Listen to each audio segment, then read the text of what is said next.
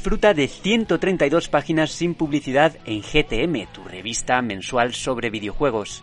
Suscríbete en gamestribune.com desde 2,49 euros. Recordamos que este programa es posible gracias al apoyo de nuestros socios.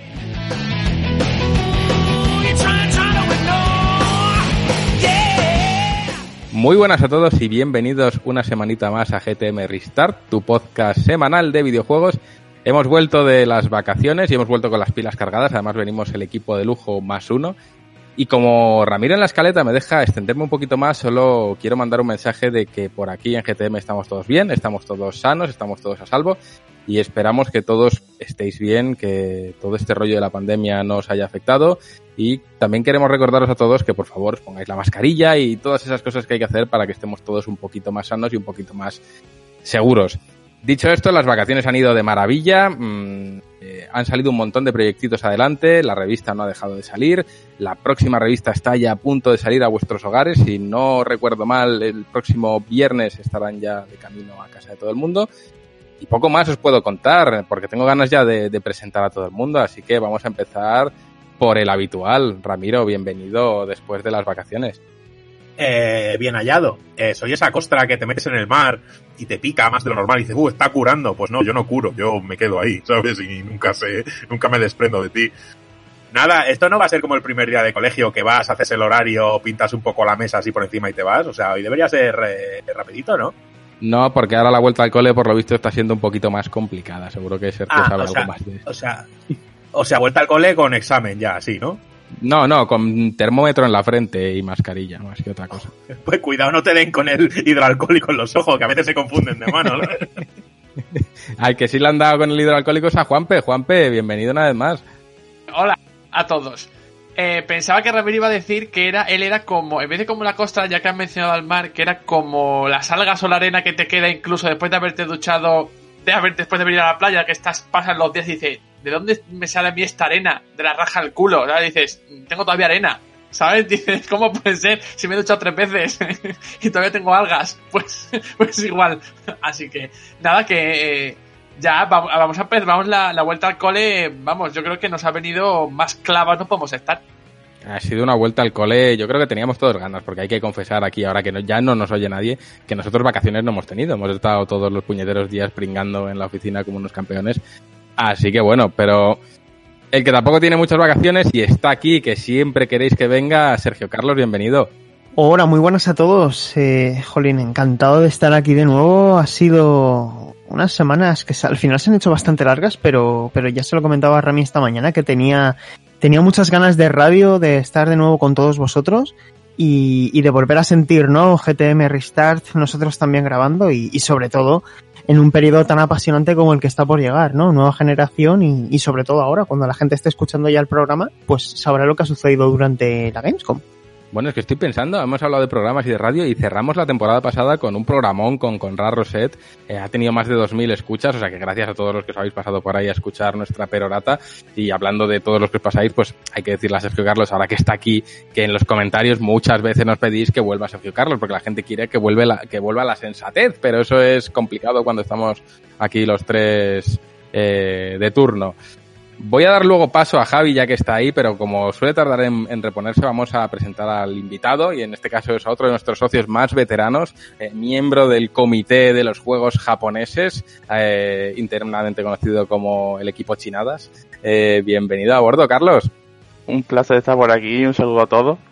Tenía ganas de venir aquí y defender Tenchinada. y también se me conoce como el Nemesis de Rami, que aunque hemos llegado a un, a un acuerdo y una estabilidad, pero Ahí Hemos queda, tenido nuestros queda. momentos, tío, pero yo creo que todas las relaciones al final eh, pasan por esas cosas, ¿sabes? O sea, y hemos tenido unas cuantas. ¿sabes? Pero al final, luego ya hemos dicho, bueno, y si adoptamos más la senda del amor, y yo creo que nos va hasta mejor, ¿sabes? Bueno, es que Pero Carlos bueno, es, es miembro absoluto del equipo Chinadas, ha tenido grandes movimientos estratégicos dentro de la comunidad, del nivel de vamos a crear un canal de Final Fantasy para que nadie me moleste con Final Fantasy, ese es Carlos, es un, crack. Y el crack que nos falta, Javi, nunca te presento, pero como es la vuelta al cole, pues te voy a presentar, Javi, eh, gracias por volver, tío. Nada, aquí estoy con retraso, como dicen.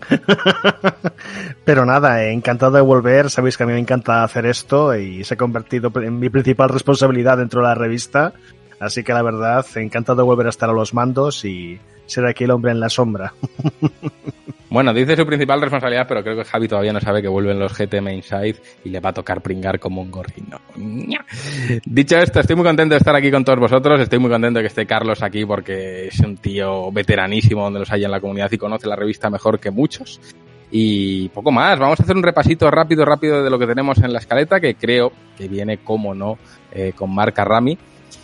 Y empezamos por el bloquecito de actualidad. Nintendo Direct Mini. Eh, vamos a hacer un breve resumen de lo que contó y los planes de Nintendo con esa supuesta Switch vitaminada de la que se está hablando mucho y de la que Sergio Carlos aquí presente ya ha hablado con anterioridad en estos programas. Después daremos paso al pasado evento de DC Fandom con lo nuevo de Rocksteady y Warner Montreal, que creo que ha dejado cositas muy interesantes a las que vas a ver que estar más que atentos.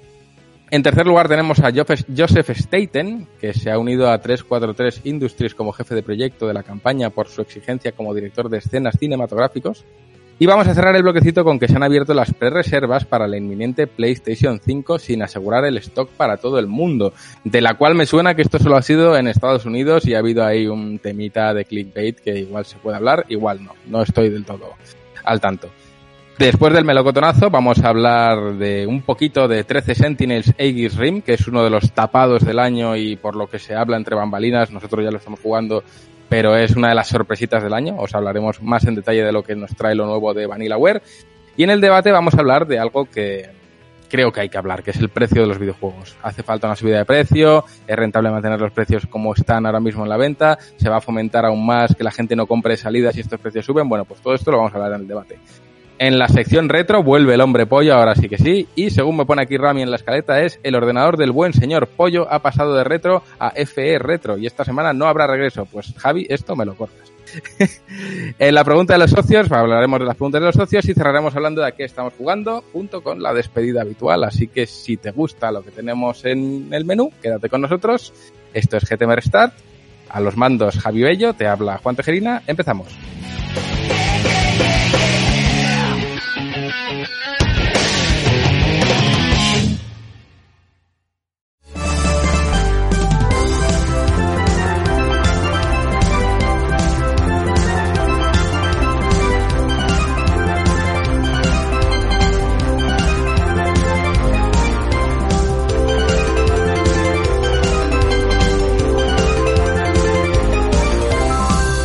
En GTM utilizamos mucho el término de la F gigante para señalar cuando algo ha pasado a mejor vida. Antes he pasado yo a mejor vida presentando el retro de, de Javi y lo que pasa a mejor vida son los Nintendo Direct porque creo que hay un descontento generalizado con, con, las presentaciones de Nintendo a lo largo de este año.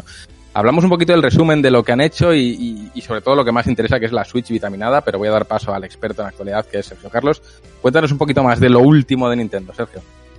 Sí, eh, comenzamos por el Nintendo Direct Mini, Partner Showcase de esta edición de, del mes de agosto, ¿no? Un, Nintendo Direct que se había rumoreado que íbamos a tener uno antes de terminar el mes de agosto. Eh, sobre todo, se pensaba que a lo mejor podía caer ya ese esperado anuncio del recopilatorio de Super Mario 3D All Stars para finales de año, que digamos sería el gran lanzamiento de Nintendo para estas navidades. Y sin embargo, pues ese anuncio, eh, del cual yo doy bastante credibilidad, pues se va a hacer derrogar un poquito y lo que hemos tenido es un segundo episodio, como digo, de Nintendo Direct Mini, Partner Showcase, centrado por lo tanto en, terceras compañías, que nos ha dejado eh, anuncios que, bueno, ha decepcionado bastante a la gente. Esta mañana cuando he mirado el, anuncio de, YouTube, que duraba únicamente 11 minutos, pues tenía 40.000 likes y 30 y pico mil dislikes, ¿no? Con, hay un descontento generalizado porque lo que nos encontramos es lo siguiente. Eh, Kingdom Hearts Melody of Memory eh, que es el nuevo título musical centrado en la, en la saga Kingdom Hearts, que además tiene un contenido adicional nuevo, digamos, y, se pone a la venta en, en noviembre. Luego tenemos también Fuser, eh, el nuevo proyecto de, de Harmonix, los, los creadores de, de Rock Band. Eh, luego tenemos también Taiko no Tatsujin Rhythm Adventure Pack, que mezcla el juego rítmico con, con el RPG, sale en invierno.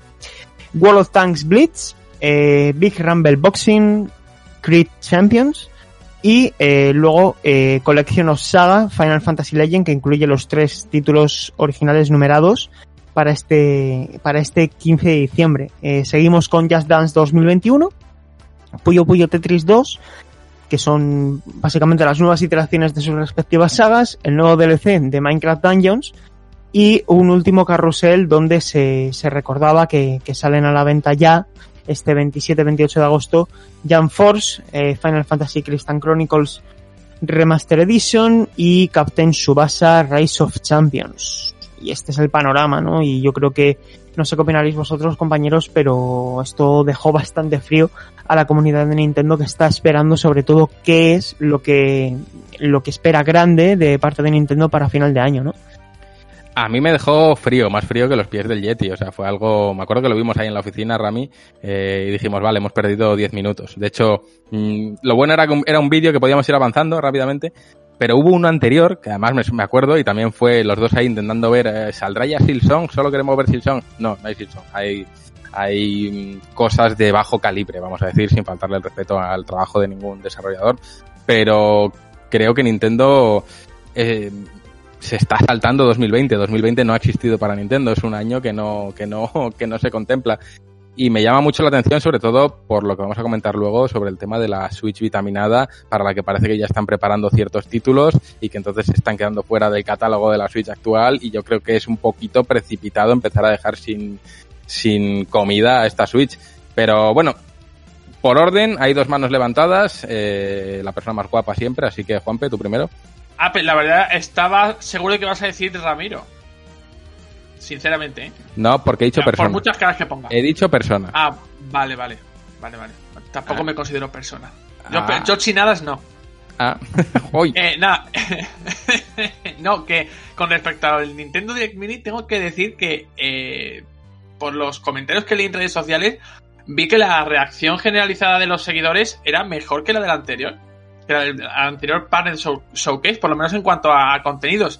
Y a mí no me pareció eh, gran cosa, sinceramente.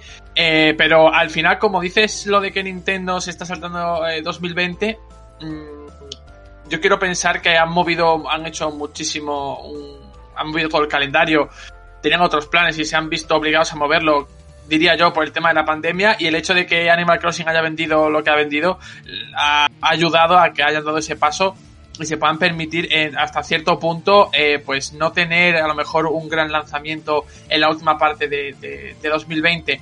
Eso no quiere decir que esté bien eh, o que los jugadores no, no podamos pedirles más o pedirle más a, a Nintendo, eh, pero yo lo veo dentro de lo que cabe y de, en el ámbito empresarial lo veo hasta, hasta lógico. Aunque sí es cierto que creo que este año, este 2020, se celebraba un aniversario, el aniversario de Mario, ¿no? Entonces yo creo que, eh, aunque se hayan visto obligados a mover eh, lanzamientos, eh, creo que les ha dolido bastante no poder celebrar el, de momento, ya a día de hoy, porque no sabemos lo que puede pasar de aquí a unos a unas semanas, el 35 puede ser aniversario de Super Mario. Em, es que no sé, porque ¿por qué no vas a poder celebrar el aniversario de, de Mario? Es que al final, vale, sí, está la pandemia esta que nos está destruyendo a todos, pero hombre, algo se puede hacer. Yo creo que el resto de compañías algo están haciendo. Entonces, no sé, yo sí que veo gran descontento en la comunidad de, de- de jugadores. Eh, Rami, cuéntanos. Bueno, mm, sí, hay gente, obviamente. Yo no estoy descontento, al final yo tampoco me enfado. Es- digo, bueno, pues Nintendo va a su bola para pelear. Pero lo que sí es verdad es que al final tiene unos números que le respaldan. Entonces, tiene números de consolas vendidas, 800. Animal Crossing, ¿cuántas unidades? 800. Eh, Pokémon Espada y Escudo, que les ha funcionado de lujo, 800.000. Y, y, y va así, y, la gente sí se está cansando de ver eh, refritos, ports y, y demás, y escasez de títulos importantes como vimos en el lanzamiento de la consola. Pero al final es que, y además, ayer creo que lo puso Sergio Carlos, un- un- unos índices de venta en- de comparación de juegos de Wii U en su propia plataforma Switch, y muchos de ellos incluso duplicaban. Entonces, empresarialmente hablando, ¿cómo no van a hacer esas maniobras? Son lógicas, es que les da rentabilidad, es normal. Pero el consumidor yo creo que ya está en un punto de, de agotamiento. Aunque yo creo que de este último direct, aunque ha sido bastante flojo, creo que hay, hay cierto público que sí ha extraído buenas sensaciones. Yo creo que con, por ejemplo, Kingdom Hearts, pues aunque sea eh, algo que a mí ni me llama la atención, pero yo creo que hay gente que sí ha, lo ha agradecido. y, y que ha agradecido otras cosillas. Yo lo que no entiendo, por ejemplo, es ese port de Final Fantasy, que yo entiendo que quiera traer las sensaciones retro a más no poder, pero no entiendo esa pantalla con que muestra como unos controles virtuales, pero que supongo que no se podrán usar, a no ser que desacoples los Joy-Cons y puedas usarlos de manera táctil, pero si no es una manera de rellenar la pantalla muy cutre, ¿sabes? Pero, pero bueno. Sin más, yo vimos el direct, agradecí que se podía avanzar porque un direct de 11 minutos no lo vimos en 3 porque hicimos esto, fuera esto, eh, fuera esto, eh, y, y tal, pero bueno. Bastante flojito y como todos esperamos que Nintendo haga algo más. Pero bueno. Yo a nivel empresarial entiendo perfectamente, lo hablábamos el, otro día en la oficina, me acuerdo que decíamos, pero ¿cómo no lo van a hacer? Es como el caso Skyrim, si sigue vendiendo, pues se sigue haciendo, es que no, no hay más, hasta que no lo dejemos de comprar no dejará de salir. Y creo que mover los juegos de Wii U a Switch creo que es un movimiento también muy inteligente, porque hay mucha gente que se perdió Wii U, por el motivo que sea, y hay un catálogo bueno ahí que se puede explotar en Switch. Yo ahí no les saco ninguna pega, yo celebro Pikmin 3 porque no lo jugué en su día, por ejemplo, y esta es una muy buena oportunidad. Incluso si me apuráis, eh, y seguro que Juanpe aquí asiente conmigo, si nos traen ahora un Wind Waker en Switch, nos lo calzamos fuertemente. Entonces, yo en Switch estoy abierto a que me traigan el pasado, me, lo voy a jugar entero, no sé por qué, me, da la vena con, esa máquina. Pero bueno, Sergio, sé que querías contarnos algo y seguramente sea más interesante que todo lo que decimos nosotros, así que todo tuyo. Simplemente un par de apreciaciones uh, con, la, con la intención de traer la, información más precisa y rigurosa posible a los oyentes.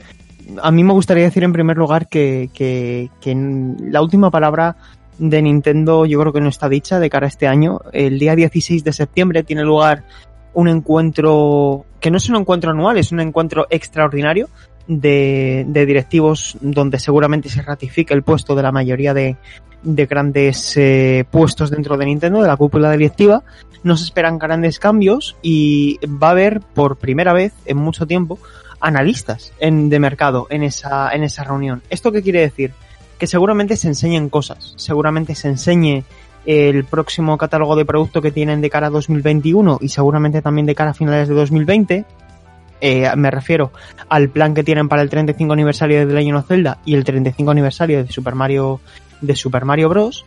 Y que eh, esa fecha tampoco es casualidad, porque el 16 de septiembre es justo tres días después del día 13 de septiembre, que es el aniversario de Super Mario. Yo estimo esto, insisto, es una estimación, es una opinión, que el esperado anuncio recopilatorio de las tres grandes entregas de Super Mario en, tres dimensiones, que serían Sunshine, eh, o sea, 64, Sunshine y, y Galaxy, eh, pues eh, se anuncian antes de, de, esa fecha o en las fechas alternas al 13 de septiembre, que es domingo, ¿vale? No espero que lo anuncien un domingo, y que, eh, eh, como digo, pues insisto, Nintendo yo creo que todavía no ha anunciado todo lo que tienen de cara a final de año, pero sí que puedo decir por fuentes bastante cercanas que Nintendo por lo visto se ha visto muy azotada por los efectos de la COVID uh, en desarrollos muy concretos. Nintendo a lo mejor no es una compañía tan a, a, digamos acostumbrada al trabajo en remoto y eso va a precipitar que si bien 2020 va a ser un año marcado por la ausencia de grandes lanzamientos, porque muchos de los proyectos de final de año se han movido a 2021 y esto como consecuencia también va a conllevar que 2021 sea un año eh, de constantes lanzamientos que nos recuerden, cierto modo, a ese lineup de títulos que tuvo 2017 donde prácticamente cada mes había un juego first party, ¿no? Y seguramente también esté acompañado por la llegada de ese nuevo hardware que sea ese otro modelo de Nintendo Switch. No me atrevo a llamarlo Pro, seguramente sí que sea avanzado, pero yo creo que hay cierta confusión con lo que espera la gente y lo que probablemente nos vayamos a encontrar con ese modelo y que ese modelo permita que Nintendo Switch alcance esos otros tres años de vida que eh, Suntaro Furukawa esperaba para alargar el ciclo de vida de la consola, que recuerdo, el año que viene entraría en el cuarto año y de esta manera se posibilitaría, yo creo, perfectamente alcanzar los siete años de vida y unas ventas totales de, de 120 millones al término de esos siete años. Sí, pero mm, y bueno, ya nos metemos si quieres el tema este de la Switch, eh, la queramos llamar, mm, Next Switch.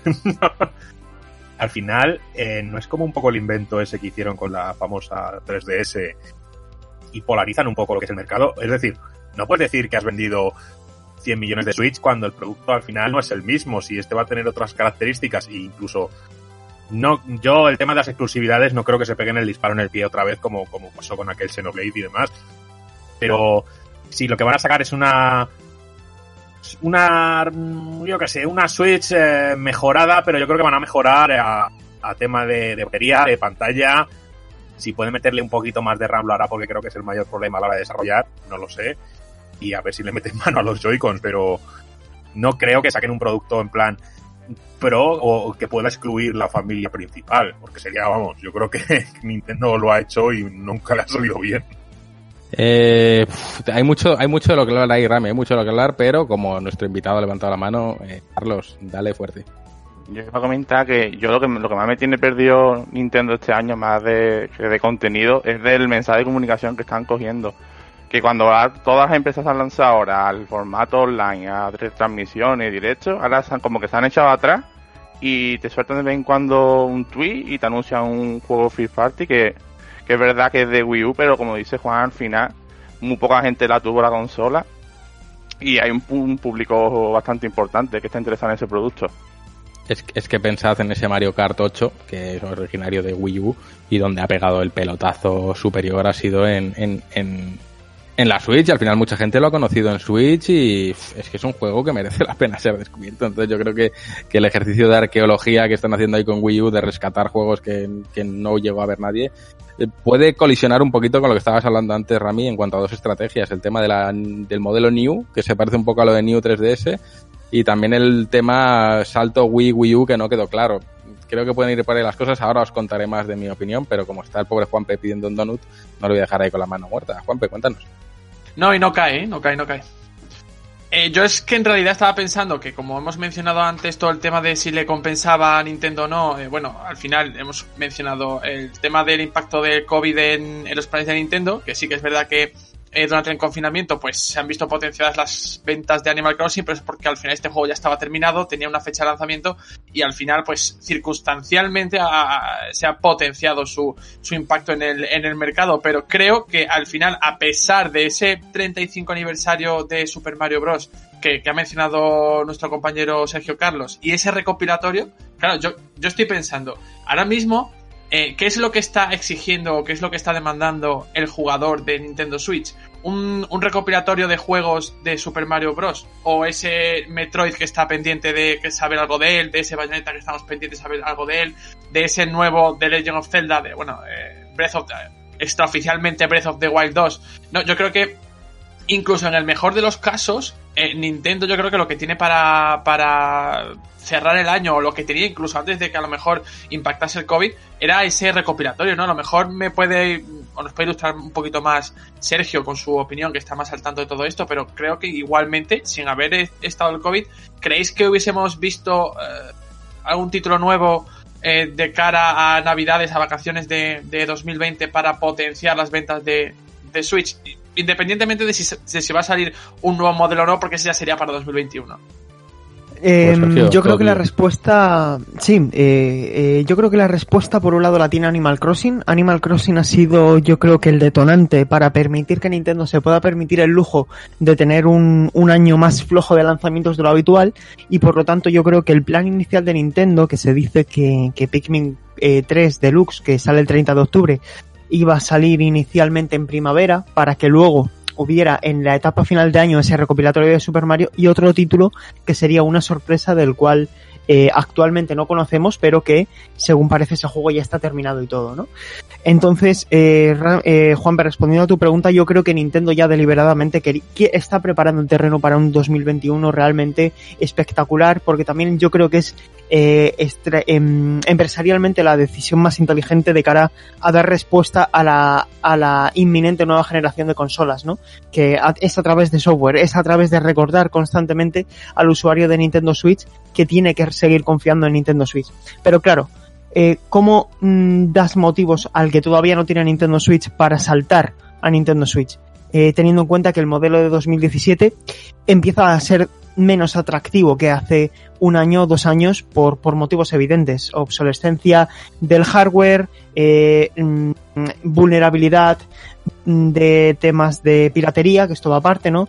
Eh, también el tema de los Joy-Con, que es algo muy extendido, y también sobre todo el tema de, de, que es un modelo que, como decimos, es un hardware ya anticuado. Y bueno, básicamente eh, lo que vamos a comentar ahora a continuación, si queréis, del nuevo modelo de, de Nintendo Switch, que Rami ya respondiendo a lo que me decías, yo no creo que el nuevo modelo de Nintendo Switch para 2021 vaya a ser un estilo New Nintendo 3DS, porque si nos ceñimos a la, a la nomenclatura de New Nintendo 3DS, eh, ahí había software exclusivo. Yo no creo que haya software exclusivo. Era tan más un modelo que tenía eh, un segundo stick, que tenía mm, dos segundos gatillos, y yo creo que este modelo va a ser, como ya hablaba Juanpe anteriormente, va a ser una renovación de hardware. ¿Qué implica eso? Yo que espero un modelo, que es lo que se ha filtrado a través de, de la Comisión Federal de, de, Estados Unidos, va a ser una renovación de hardware. Eh, Nvidia suministrará nuevos eh, en nuevos componentes para garantizar mejor autonomía,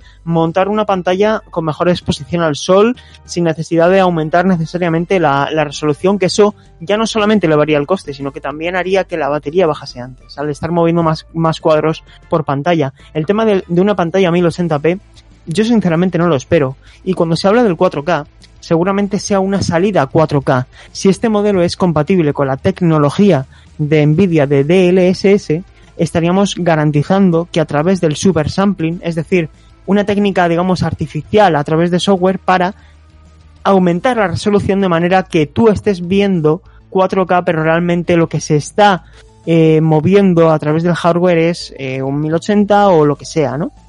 Entonces yo que espero que ese modelo sea un modelo mejorado, optimizado, con un hardware quizá tenga más memoria RAM, quizá tenga una mayor capacidad de procesamiento para garantizar que algunos juegos que no movían a 60 FPS alcancen 60 FPS, que en modo portátil se comporten mejor, que incluso a lo mejor la pantalla, oye, a lo mejor la pantalla es 900p, pero no espero un 1080p en 6 pulgadas, que al final el, el, el ojo humano no va a notar apenas diferencia. Y termino aquí.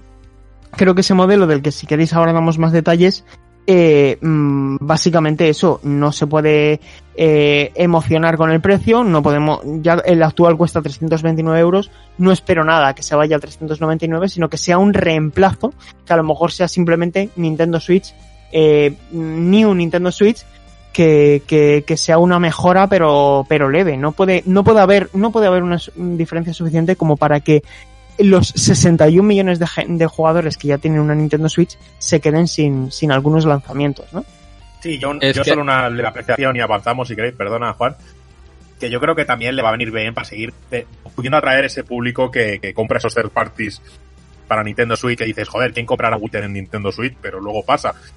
Yo creo que ya se han encontrado esos bots con una barrera ya que tiene más RAM y móvil que la Switch, y creo que por ahí también van a meter un poquito de, de ayudita para poder seguir atrayendo ese tipo de juegos porque tienen su mercado para gente Nintendo. Así que, bueno, pues a ver qué hacen, ¿sabes? Es todo especular.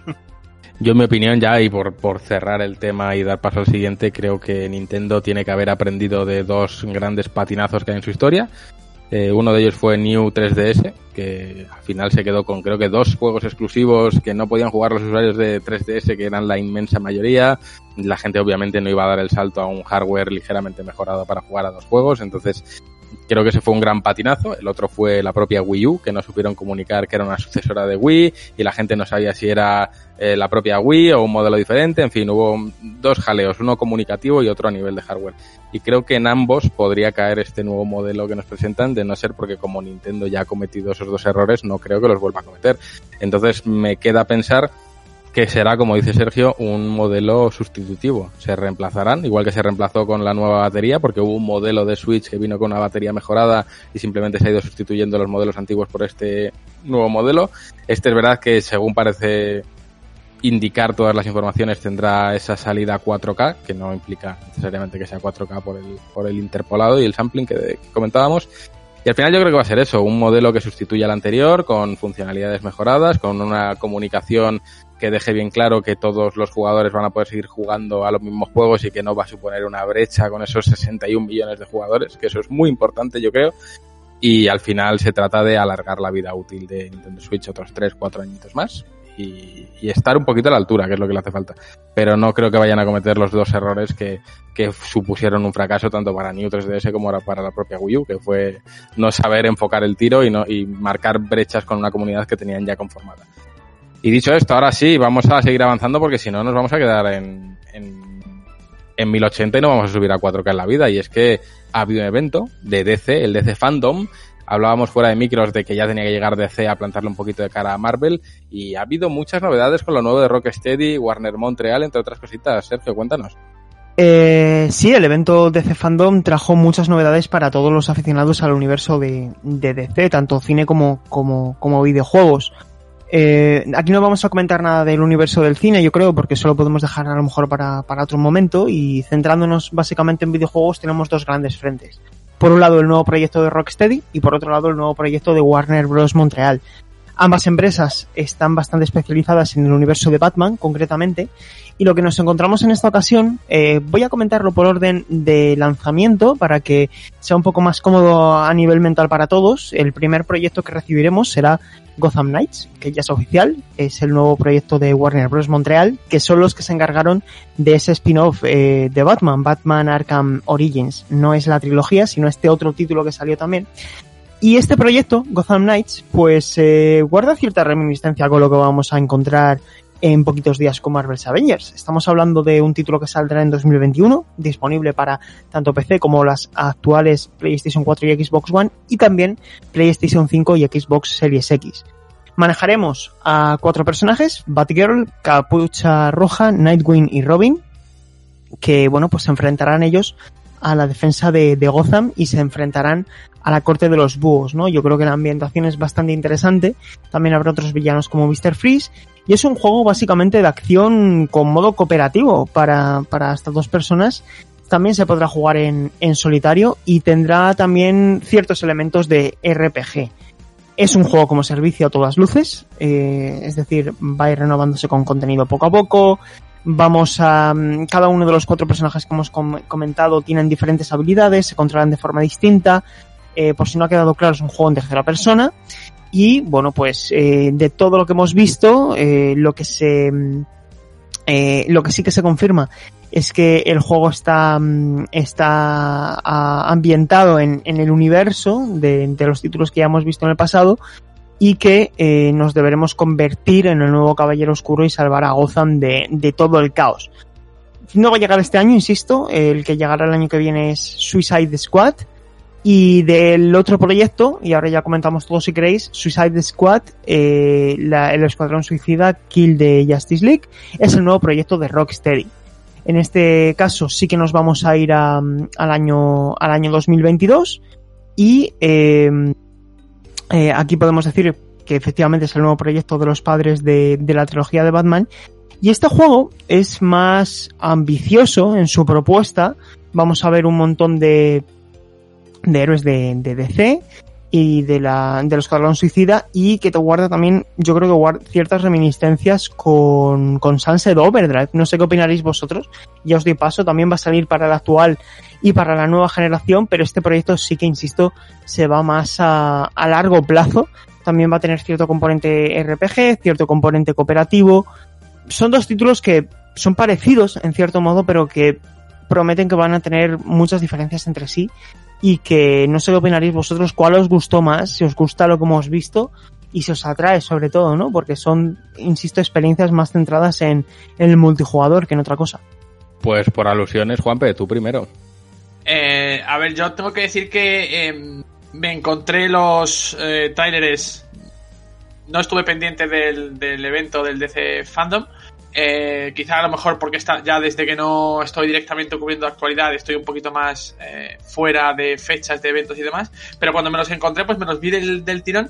Y, y, tengo que decir que, que Gotham Knights eh, creo que es al final una, no una evolución, pero una continuación de la, de la saga Arkham, aunque han, eh, han sí. asegurado desde Warner Bros. que no, eh, no, es, no es una continuación, está directamente relacionado con la historia que se cuenta en Batman Arkham, pero es irremediablemente eh, una continuación espiritual o a, nivel, o directamente a nivel de desarrollo, porque es que el juego, el sistema de, de, combate y demás es prácticamente igual que el que se pudo, que se pudo ver en la saga de Rocksteady o, el, o en los que usaron mismamente eh, Warner Bros. Montreal cuando hizo eh, Batman Arkham Origins, que curiosamente fue el único Batman que llegó a Wii U, si no recuerdo yo mal.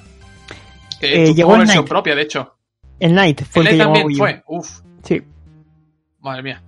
Y nada, creo que, a ver, a mí me gusta porque eh, me, me gustan muchísimo los personajes, más que Batman, me, me gustan muchísimo los personajes que rodean a Batman, ¿vale? Y soy especial fan de, de Nightwing, eh, o sea que me parece genial que haya, que haya, o que se dé protagonismo a otros, a otros personajes. No sé si con- en el futuro terminarían incluyendo alguno más, porque ya que ha mencionado Sergio, al ser un juego como servicio, pues oye, cabría la posibilidad de imaginar que pudieran incluir algún tipo de personaje controlable eh, más.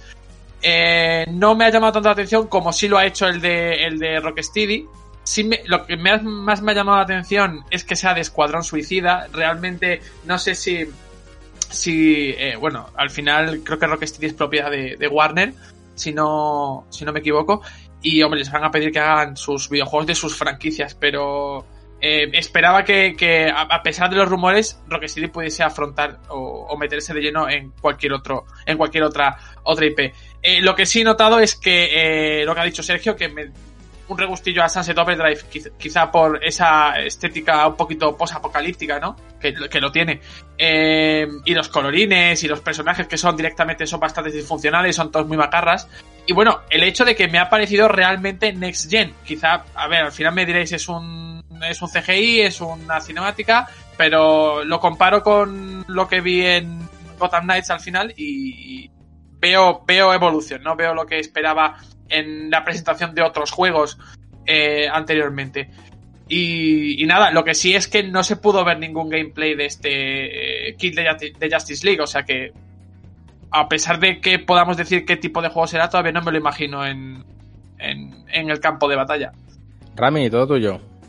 Eh, pillo Batarang. Eh, nada, yo pues comentar de Suicide Squad, pues bueno, al final, como ha dicho Juanpe, hemos visto un teaser, era un CGI y, y bueno, pues buenas sensaciones, me gusta esa similitud, sobre todo en Harley Quinn, que le quieren dar con las películas y eso creo que, por ejemplo, en el caso de Marvel Avengers, que, que sale ahora, sí que le va a pasar un poco de factura porque obviamente por temas de licencias y demás no, no puede ser, pero a todo el mundo le ha chocado pues no encontrarse esos personajes más afines a los que han visto en pantalla durante 10 años y es normal pero también es normal que no puedan incluirlos.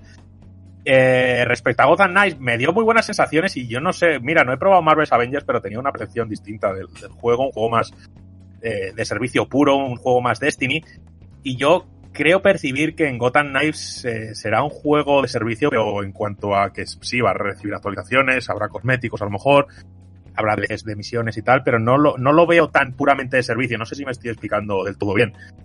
Entonces, al poder desarrollar la historia tanto en cooperativo como en solitario y demás, igual no requiere esa obligación de, conectar y de, y de hacer raids con, con, tus compañeros para hacer misiones o salvar bancos o lo que sea. Pero bueno, yo disfruté mucho todos los juegos de Batman y, y la verdad es que me hace mucha gracia y sobre todo que eso, que se despeguen de, de Batman como tal, ¿no? Que es, es difícil abandonar un personaje tan fuerte que, que te puede dar muchas ventas de salida pero creo que el plantel de, de, estos cuatro superhéroes creo que es bastante potente como para que pues, tenga un juego chulo. Y yo siempre tiro más a DC que a Marvel porque muestra algo más de oscuridad, algo más de crudeza. Creo que tanto personajes secundarios como villanos creo que los tiene mejores que, que Marvel, pero esta es mi humilde opinión. Y el mundo cinematográfico me llama también bastante más la atención. Entonces, bueno, oye, yo creo que DC se marcó un buen evento sumando todo lo que presentó tanto cine y videojuegos. Creo que hizo un evento, oye, chapó bastantes cosas y, y todo bien, ¿vale? Opiniones hay de todo, así que, oye, pues a mantenerle la pista y el vistazo porque que cuatro portadas puede ser cada una con su superhéroe, que cada uno tiene un color muy marcado, ¿eh, Juan? que te gusta esas cosas? Lo malo es que no me gustan los señores en mallas, entonces va a ser que no. Eh, ya sabéis que yo no soy especialmente fan de, de los superhéroes, mal que me pese. Entonces, bueno, a mí estos anuncios me han, me han entrado por un oído y me han salido por otro. He dicho, oye, qué bien para la gente que le gusten estas cosas. Sí que coincido con Rami en que me gusta bastante más lo que ofrece DC que lo que ofrece Marvel, porque le veo un tono un poquito más serio, más creíble. Tengamos en cuenta que a mí, si me hablamos de superhéroes, yo me voy a The Voice, que es como yo concibo un superhéroe, es la cosa más corrupta del mundo. Si no, no tiene sentido. Entonces, bueno, creo que es la, antítesis, la antítesis un poquito de, Marvel y está más cerca quizás de lo que propone DC. En cualquier caso sé que Carlos quería hablar y tendrá algo más interesante que yo que decir, así que Carlos, todo tuyo el micro. Ah, yo quería comentar que como fan de la saga Arkham, tanto de la trilogía de Rocksteady como el Origin, que me encanta a nivel de guion, que lo que me sorprendió es lo que comentáis de que los juegos, los dos juegos, tienen como un, un toque multijugador, servicio, y no sé, me extrañó que abandonaran donde nacieron, que era en la aventura single player, porque se ve que, por ejemplo, Marvel Spider-Man tomó un poco el relevo de, esta corriente de, la saga Arkham, y ahora me sorprende que se aleje totalmente de eso, de, este concepto single player, que yo también opino que, que el Gotham, el Gotham Knight va a ser más comedido en el tema servicios, va a ser más enfocado al single player y a que juegues con tus amigos, y que ya sería el Escuadrón Suicida donde a lo mejor ya sí apueste por algo más como servicio. No sé cómo lo ven los demás. Yo al menos, es, yo al menos por preferencia personal, espero que sea así. ¿Qué será? Pues al final es pronto para saberlo al 100%, pero por preferencia personal no me gustaría que se alejaran tanto de, de, de, una aventura para un jugador. Sí que obviamente puedas compartir esa aventura y disfrutarla junto a un amigo, pero abrirlo demasiado y que al final sean misiones random que repitas una y otra vez para ganar experiencia y skills y tal, no lo sé. Creo que no sé cómo le sentará. Oye, todo es dejar hacer y ver qué hacen, ¿sabes? Ya está. A mí yo lo poco que vi me recordó a, a The Division, no sé, le vi un rollo muy, muy Division, muy con los numeritos ahí saltando mientras dabas mamporrazos. Juanpe, cuéntanos.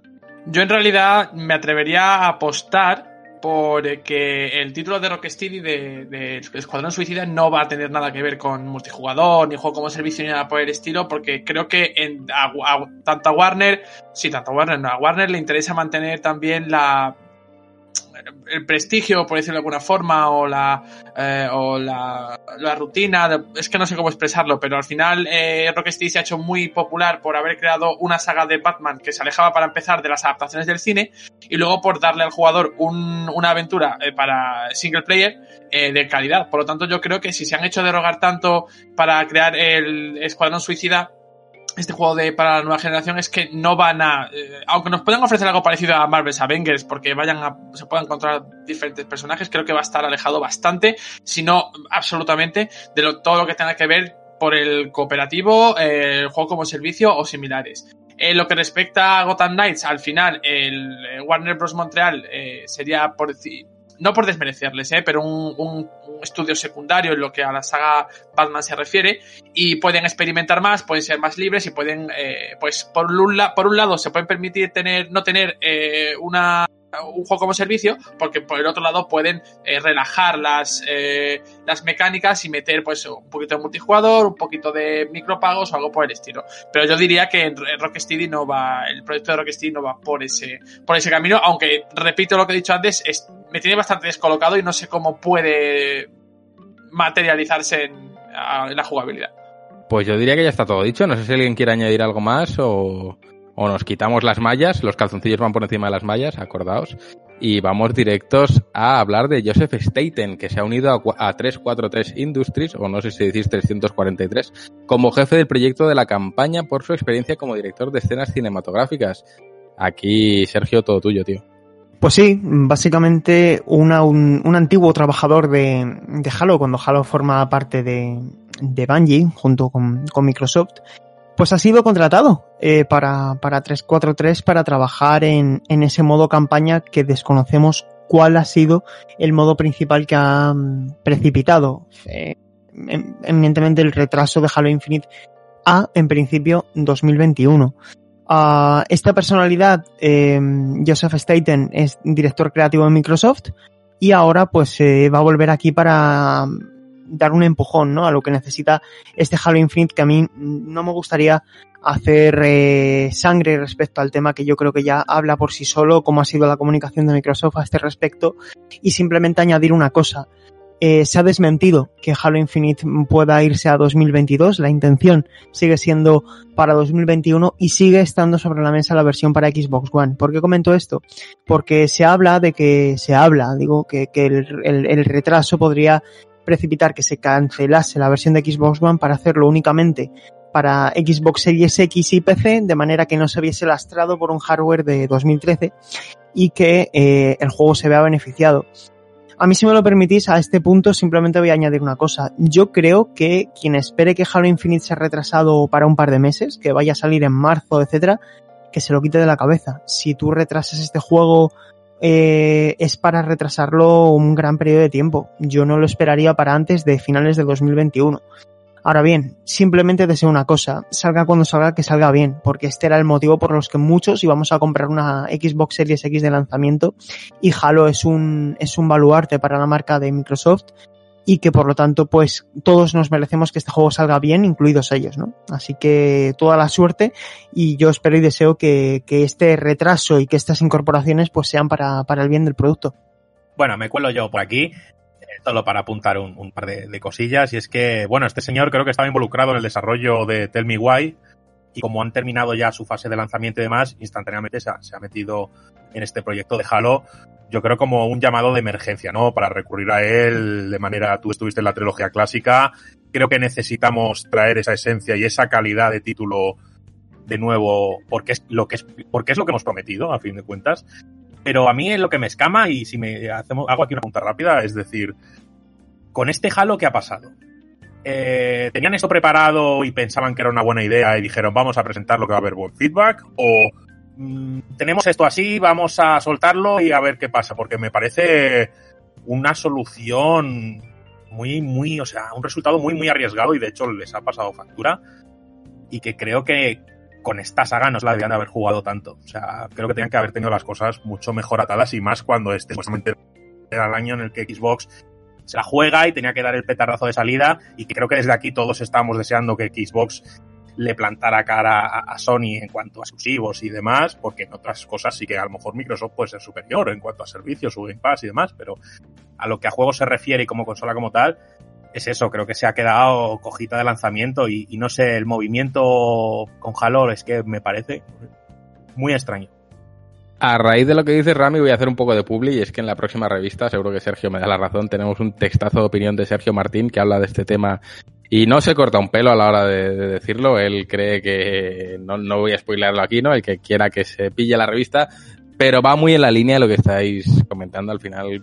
Eh, Halo es el buque insignia de Xbox, eso no se puede presentar mal, no se puede presentar, eh, creo, esta ya es mi opinión, transmitiendo dudas al, a, ni a tu base de usuarios ni a tu futura base de usuarios. No y creo que una presentación así, si transmite dudas, como las ha transmitido, mal asunto, porque es tu buque insignia, no es un Paper Mario, no es un, no, es tu, tu, tu juego de cabecera. Es como si el próximo Mario Odyssey 2 se presenta en un estado que levanta sospechas. Creo que mmm, transmite una imagen de incertidumbre muy grande de cara a desembolsar los 500 euros de rigor que van a ser la próxima máquina. Y creo que es, es un nuevo tropiezo antes siquiera de que empiece la carrera, como ya fue en su momento el tema del DRM y el Kinect obligatorio. Fue un tropiezo antes de que comenzase la carrera y le dio la ventaja suficiente para que PlayStation se pasease durante toda la generación creo que Xbox tiene que ponerse muchísimo las pilas en este aspecto, pero mucho, mucho.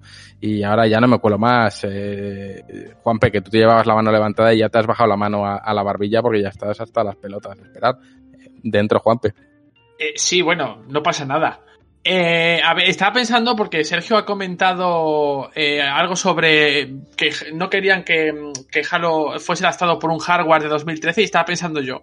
Eh, claro, estás, eh, me, estás me estás queriendo decir, claro, yo por preguntar porque no lo sé, que en Microsoft están desarrollando Halo Infinite, que es un juego con el que quieren, eh, bueno, pues eh, empezar a vender su consola de nueva generación en el, en, el, en el cuerpo de Xbox One, de la primera Xbox One, ¿no? Ni siquiera están haciéndolo en Xbox One X, que es una consola con la que, bueno, pues sí es verdad que gracias a su, a su potencia, eh, pues parten con ventaja en cuanto a, a a reproducción de, de, juegos, de gráficas y, y, todo, y todo demás. Entonces me quieres decir que eh, el juego que va a ser la punta de lanza de la nueva generación de Microsoft está siendo desarrollado en la consola con la que abrieron la anterior generación. Es por esto por lo que ahora mismo tienen un...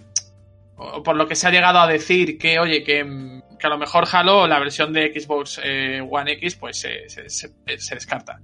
A ver, el Halo Infinite lo están, lo están desarrollando con la idea de ser el gran atractivo de Xbox Series X. Y claro, tú tienes que tener en cuenta una cosa. este pensamiento es completamente lógico. Pero es que si has prometido una versión de Xbox One, tienes que tener en cuenta que todo lo que hagas no solo se tiene que mover en Xbox Series X, es que se tiene que mover también en Xbox One. ¿Y qué pasó aquí? Eh, diferentes periodistas eh, han reportado que Halo Infinite ha tenido mucho outsourcing, ¿no? Que ha tenido, mm, ha delegado mucho trabajo a, a terceros, de delegar cosas a terceros estudios derivados, a socios que se encargan de colaborar con 343 Industries. Esto pasa en absolutamente todos los videojuegos AAA, en todos. ¿Cuál es el problema? Que según parece, en 343 se ha delegado una cantidad insana de material para estos terceros estudios y no solo eso, sino que ha habido una comunicación eh, bastante deficiente entre estos estudios y 343. ¿Qué ha pasado? Que cuando han recibido ese material desde 343 han visto que eso a lo mejor no encajaba como era debido y el encima agravado todo por la COVID, pues cuando ha llegado el momento de mostrar en el Xbox Game Showcase ese material que debía ser la caña, pues yo creo que todos podemos decir, dejando la opinión a un lado, que objetivamente ese material que mostraron no estaba a la altura que esperábamos. Y hablo a nivel visual. Otra cosa es lo que sea a nivel de jugabilidad, de, contenido, etcétera, pero a nivel visual eso no daba la talla. Y cuando alguien eh, directivo ha dicho esto no puede salir así en noviembre, han dicho esto lo retrasamos. Mi opinión, fue un error mostrar esto así. Porque claro, tú no puedes mostrar eso así y 12 días después del Xbox Game Showcase retrasar de manera indefinida el producto con el que anunciaste tu nueva consola. Es, vamos, para mí es rocambolesco. Es un error de comunicación que está al final dejando en bandeja a la competencia para que sin hacer nada excesivamente rimbombante, pues tengan línea recta para, para, para tomar ventaja. Así que yo, sinceramente, espero que Microsoft tenga una celda manga en esta Gamescom para, para sorprender a todo el mundo de cara al posicionamiento de Xbox Series X. Claro, es que yo pensaba, eh, a ver, al final yo soy muy básico y en la mayoría de, las, de, las, de los aspectos me puedo equivocar. Yo pensaba que al, al, tratarse de ser eso, ¿no? De una, de ser una, un juego que es, que es eh, lanzamiento importante para la nueva generación, eh, yo pienso al revés. Digo, este juego se está desarrollando para Xbox Series X y lo que se va a hacer en realidad es eh, bajarlo o adaptarlo. El port se va a hacer a la inversa y se va a bajar la versión de Xbox Series X para que pueda ser reproducida en Xbox One X, Xbox One S y Xbox One eh, la estándar, ¿vale? Pero es que resulta que en el caso de Halo es al revés. Claro que, a ver, que eso, si me decís que se puede hacer, yo desde el punto de vista técnico me lo creo porque lo desconozco, pero al comentar tú todo este esta problemática del desarrollo eh, de terceros, claro, entiendo que al final ellos esperaban una, un nivel que nos, al que no se llegó y, y tuvieron que, que, bueno, tuvieron que torear, ¿no? Eh, al final con lo que con lo que con lo que les tocaba, pero me sigue chocando que mm, al final este juego con que Halo Infinite eh, eh, Juan lo ha dicho repetidas veces, ¿no? Un buque insignia. Es, yo creo que es la puerta a que muchos jugadores puedan lanzarse de cabeza a comprar una Xbox Series X. Está siendo, eh, bueno, pues un quebradero de cabeza para, para Microsoft y creo que eh, eso puede generar una desconfianza enorme en los jugadores y que le pase a Microsoft como eh, con Xbox One, que ese comienzo sea muy complicado y tengan que pues hacer un doble esfuerzo para, para por decirlo de alguna forma, alcanzar de estos competidores en la carrera. Claro. Es que hay ver, un apunte yo... final y ya, te, y, y, ya termino con esto, Juan, eh, Juan, perdona. Es que no sabemos si están desarrollando la versión de Xbox One vitaminándola para Xbox Series X o si es a la inversa. Es que no lo han dicho. Entonces, no sabemos si es un, algo intermedio, si están haciendo la Xbox Series X y a la vez el port para Xbox One, si es al revés. Es que no lo sabemos. Es que no lo sabemos. Yo no, hice una cosa rápida que yo la única pregunta que me hago es que hasta qué punto, porque si estamos hablando de que el juego puede salir a finales del año que viene, hasta qué punto tiene sentido seguir lastrando eh, este Halo con la antigua generación. Es que es la pregunta que yo creo que la pregunta se tienen que hacer ellos. De que hasta qué punto vale la pena lastrar videojuegos. Pero bueno, tengamos en cuenta, ahora sí me he acordado, tengamos en cuenta cómo se presentan los videojuegos, siempre se presentan a máximos, es decir, de ahí vienen los maravillosos downgrades que al final se desarrolla el juego a unas especificaciones brutales que la propia máquina luego no es capaz de reproducir. Y de ahí vienen las quejas de los downgrade. Entonces tengamos en cuenta que cuando se presentan juegos se presenta siempre lo que lo mejor que tienes. No presentas tu versión más baja. Para presentar un Witcher no lo haces a través de la versión de Switch. Pues para presentar un Halo no se hace a través de la versión de Xbox One básica, sino que se debería presentar a través de lo mejor que tienen en el momento. Y, y precisamente por eso, si lo mejor que tienen es lo que se ha visto hasta ahora, miedo da. Porque no está a la altura lo comentábamos fuera de micro muchas veces, Juanpe, tú no puedes estar vendiendo eh, una consola como la consola más potente del mundo y presentar algo que es que no luce ni cerca de lo que hace la consola de generación pasada de la competencia, porque es que venimos de jugar portentos eh, estéticos como puede ser The Last of Us, God of War, que ya tiene sus dos añitos, eh, en fin, Mm, Death Stranding, o sea, juegos que es que, que, es que tienen un comportamiento en, pantalla que es para quitarse el sombrero y este Halo, honestamente, eh, el meme de, del mono de Craig es para, es para reírse. Pero bueno, dentro, Javi. Nada, un inciso rápido, precisamente, un inciso rápido precisamente con estos, que creo que había sido, no sé si la presentación de la Xbox One X o en uno de sus primeros eventos de promoción de juegos, que se habían pasado la mitad de la conferencia diciendo potencia, potencia, potencia, y cuando hicieron el showcase de juegos, lo que primero que pusieron fue Minecraft 4K, Battlegrounds 4K, y, y son juegos que son muy populares, ok, pero que no son portentos técnicos ni estandartes de lo que están eh, pregonando. Entonces, es como, no sé, eh, no querer hacer con lo que predicas. Exactamente.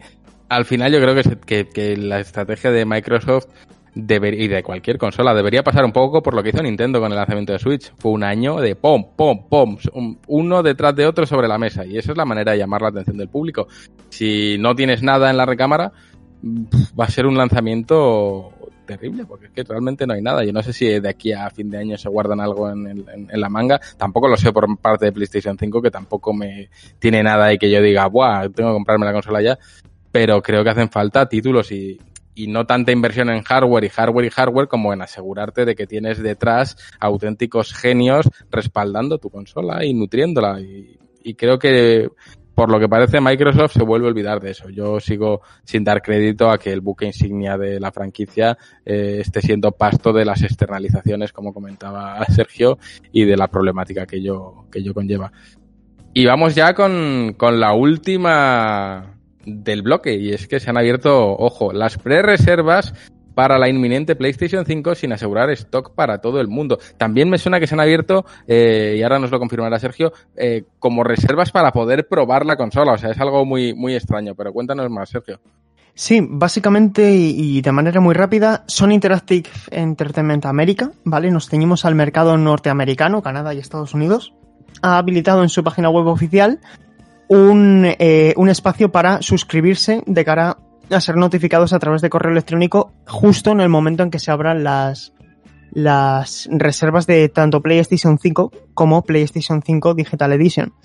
¿Qué quiere decir esto? Según leemos en el portal oficial, va a haber una cantidad de unidades de PlayStation 5 de lanzamiento, cuya fecha y cuyo precio todavía desconocemos, muy limitadas, y que por lo tanto están mandando esta especie de es, eh, invitaciones para poder reservar su unidad de PlayStation 5 y no quedarse sin ella de cara, de cara al lanzamiento. Y comunican también que esas, esas pre-orders, eh, bueno, pues van a ser eh, de uno a uno, es decir, una vez, una vez recibas esa invitación por correo electrónico, eh, te darán unas instrucciones para poder reservar la consola. No se dice nada de, no se dice nada de, de una posible prueba in situ eh, personalmente de la, de la consola, sino que, bueno, pues instala a la gente a que a través de esa, esa, ese preregistro introduzcan el PlayStation Network ID para que, digamos, todo esté más vinculado y sea, sea más fácil, ¿no? Y esto, pues también quiere decir que esas reservas de PlayStation 5 se van a habilitar en, en cuestión de días, como mucho, como muchas semanas, ¿no? Y, y poco más. Eh, que esto también eh, anticipa un poco que um, Europa será la siguiente, ¿no? Yo creo que en, en, septiembre ya todos vamos a poder reservar la tanto esta como Xbox, ¿eh? Yo creo que ya en septiembre vamos a, a esclarecer las dudas porque es que el lanzamiento se va a producir pro, posiblemente en noviembre. Pues ni tan mal, no sé si alguien quiere sumar aquí opinión. Eh, Rami, dale. no sé si yo igual leí mal el comunicado y tal, pero pero bueno, que mm, creí entender que, que aun teniendo tu reserva, pues tampoco te podían garantizar como que habría stock suficiente para abastecer a todas las, las peticiones. Entonces, claro, yo supongo que a lo mejor eh, no es una señal de alarma, sino que es una lavadita de manos por si acaso pase lo que pase. mm, Para ellos sería una bendición que, que al final tuvieran problemas de stock. A fin de cuentas, para los usuarios es un problema, pero para la empresa es, joder, hemos agotado, ¿sabes? Es maravilloso. Pero, pero no sé si se va a traducir en problemas de stock reales debido al año que hemos tenido, que sería lo más normal del mundo. Pero no lo sé, vivimos un episodio parecido hace poco, bueno, hace poco, al final parece hace poco, pero Nintendo Switch ya lleva sus años en el mercado, como hemos comentado, y sí que tuvo estos problemas de stock y, y recordamos esas noticias de Japón de que apuntabas a un sorteo para poder hacer la cola para a lo mejor comprar una Nintendo Switch. Entonces, ostras, pues, pues bueno, no sé si habrá estos problemas reales o, es una simple lavadita de manos más.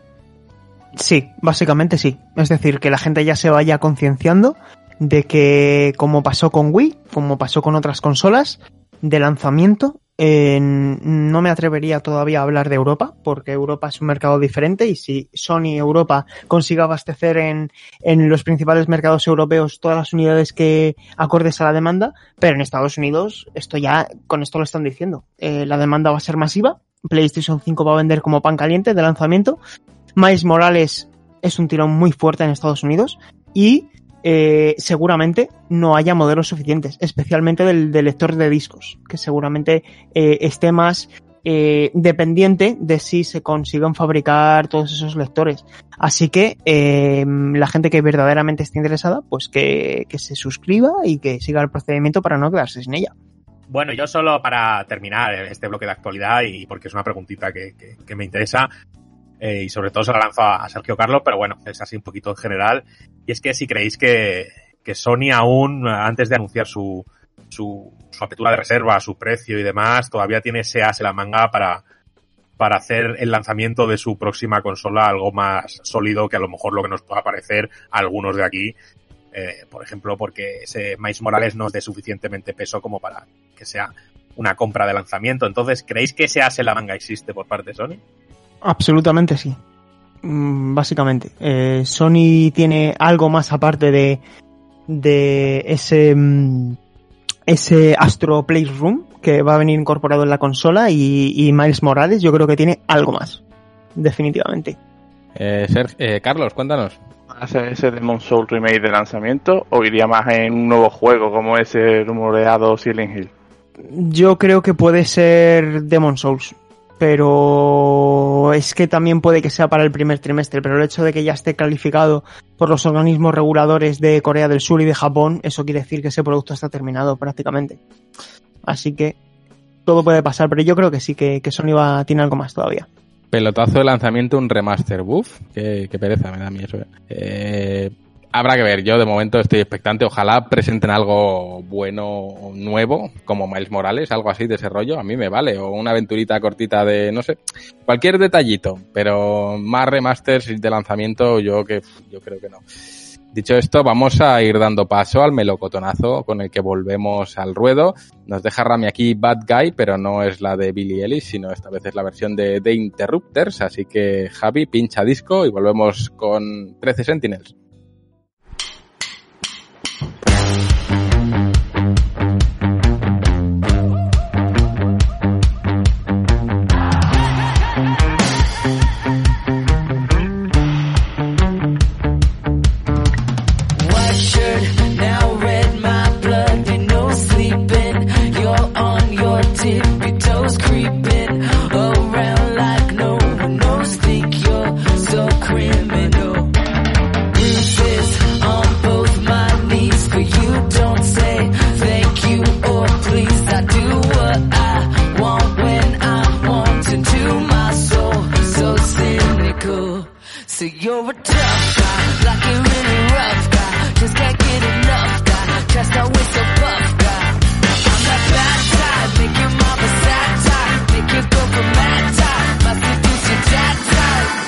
I'm the bad guy.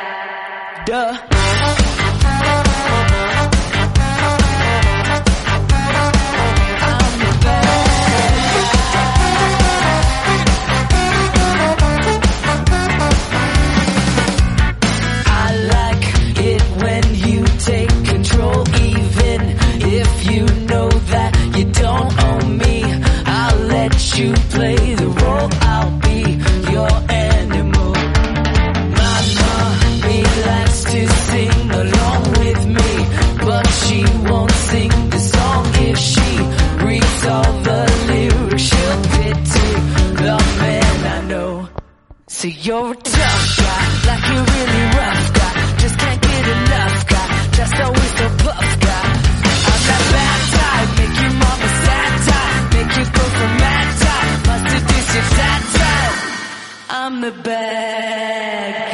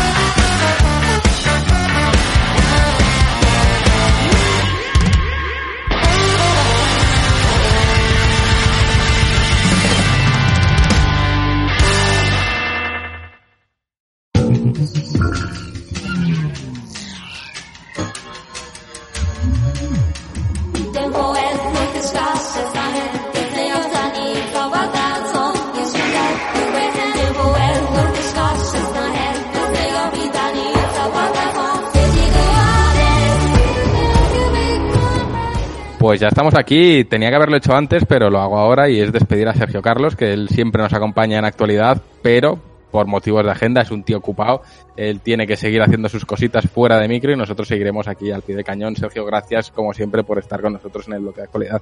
Muchísimas gracias a, a todos vosotros. Ha sido un auténtico placer eh, volver a, a sentir que estamos todos juntos a través de los micros. Ha sido, ha sido muy, muy chulo.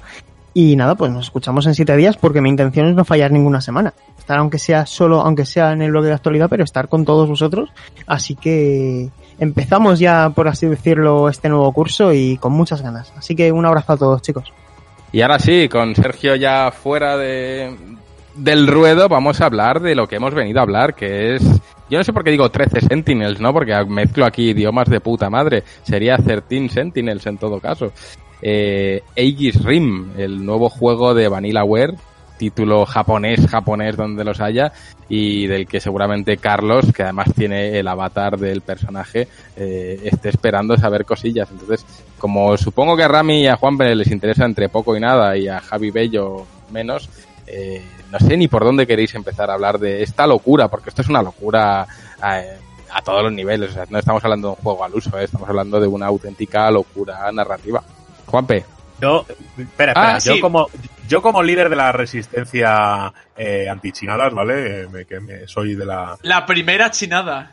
Sí, sí, sí, o sea, ya empezamos el curso mal, tío. Empezamos el curso mal aquí con chinadas y con Carlos, tío. Yo, yo te he dicho que en el podcast te iba a dar y, y te voy a dar. No te creas que me he olvidado y que todo esto va a ser políticamente correcto y demás. O sea, Carlos, voy a arruinarte esta experiencia de poder saber algo de 13 Sentinels y voy a venir a, a molestar. No, mentira.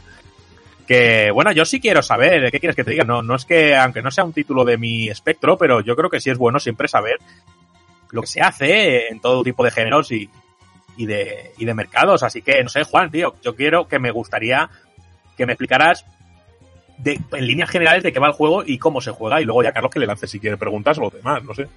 Me gusta que me hagas esa pregunta, porque no sé de qué va el juego. O sea, literalmente te puedo decir que tras 10 horas de juego me voy haciendo la idea de lo que va. Pero mm, eh, digamos que es, eh, a nivel argumental es muy, muy, muy complicado de, de poder definirlo. O sea, es el típico juego que si alguien te pregunta, oye, ¿me lo recomiendas? Pues dirías, es que no sé, ¿me cuentas de qué va? Es que no te sé muy bien contar de qué va porque estamos ante un título que, bueno, hemos tenido la oportunidad de hablar con Vanillaware, como ya sabéis, en la, en la última revista tenéis la entrevista que hace José Álamo y que yo traduzco humildemente. Y es un juego muy peculiar, es muy peculiar desde su concepción. En Vanillaware nos han hablado mucho, han insistido mucho en cómo se ha concebido y podemos decir que estamos ante un juego de autor de verdad. ¿A qué me refiero? A que, mm, para empezar, eh, cuando se presentó este juego no se le contó al equipo de Vanillaware. Eh, los propios empleados de Vanillaware no saben de que este juego iba a ocurrir.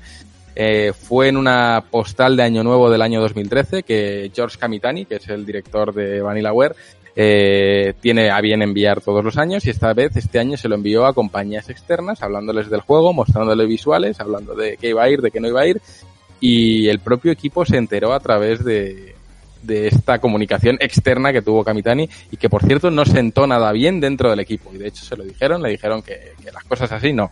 Kamitani les pidió perdón, toda esta anécdota nos la cuentan ellos en la entrevista y, y poco después de terminar con el desarrollo de Dragon's Crown se pusieron con, con, este nuevo título. ¿Qué pasa? Que es un juego que refleja muy bien y que han querido acoplarse muy bien a lo que era la idea de Kamitani, es decir, todo el equipo de Vanillaware ha gravitado en torno a cuál era la idea de, de, de este señor. ¿En qué términos? En que él quería hacer un juego que combinase elementos muy ochenteros, pero muy ochenteros de Japón. Ya sabéis que ahora los 80 están de moda, pues estos son los 80 de Japón. Mezclaban el manga Soyo, que es el manga más enfocado a un público femenino, con temática de mechas, que son estas grandes máquinas colosales tamaño edificio que tienen a bien darse de hostias entre ellas. Eh, yo sé que Javi sabe del tema un poquito. O, o entre kaijus. ¿Qué son los kaijus? Son como unas bestias gigantes rollo Godzilla, que a los japoneses también les flipan estas bestias que vienen a cargarse la ciudad. Pues todo eso les flipa mucho. Entonces, Kamitani quería hacer un juego de esto. ¿Qué pasó? Que se le empezó a ir la olla. Al principio iban a ser siete protagonistas, acabaron siendo trece eh, de historias que se van mezclando entre ellas. Y claro, aquí nos comenta el productor que por norma general en el primer acuerdo estaba acordado que Kamitani escribiría las, las líneas principales del argumento y que el resto del equipo escribiría las más secundarias. ¿Qué pasó? Que cuando se vieron montados en el pitote que estaba, vieron que era imposible que alguien asumiese ese rol y a Kamitani le tocó escribirse el 100% del guion del juego, lo ha escrito Kamitani. No, no ha habido división de tareas. Se lo han papeado el entero con los 13 personajes. ¿Por qué? Porque decían que eran unos personajes de una complejidad tal que resultaba muy difícil que otro asumiese su escritura y que quedase natural. Entonces tenía que hacerlo todo el señor que lo había ideado en esa postal navideña que mandó en su momento. ¿Y con qué nos encontramos al final en, el juego? Pues con un juego que artísticamente es impecable, creo que artísticamente es marca Vanillaware, creo que ya tienen el sello y lo hacen muy bien, es un 2D con profundidad, con parallax y una de las grandes dudas que nosotros teníamos es, claro, Vanillaware, para quienes los conozcáis, pues tienen esa trayectoria de haber hecho juegos de fantasía medieval muy coloridos, que si elfos, que si driadas, que si tal, que si las plantas verdes, moradas, o sea, mucho colorín. Cuando todo esto lo trasladas a un plano urbano, como puede ser 13 Sentinels, que es todo ciudad, todo gris, todo cemento, todo coches, eh, pues los colores se apagan y, y, tenían la duda de cómo vamos a plasmar nuestro arte en algo que son colores mucho más muertos y mucho más sucios. Y trabajaron mucho en los fondos, entonces cuando juguéis veréis que los fondos son un alarde de color, unas puestas de sol impresionantes, unos contraluces que sacan unas, unos contrastes y en definitiva han sabido adaptar su estilo a algo que estéticamente es muy diferente de una, de una del tema medieval y que es precisamente el, punto fuerte de este estudio en el plano argumental estamos es realmente su, punto fuerte, ¿vale? A nivel jugable yo no diría que es un buen juego. A mí no me está gustando a nivel jugable.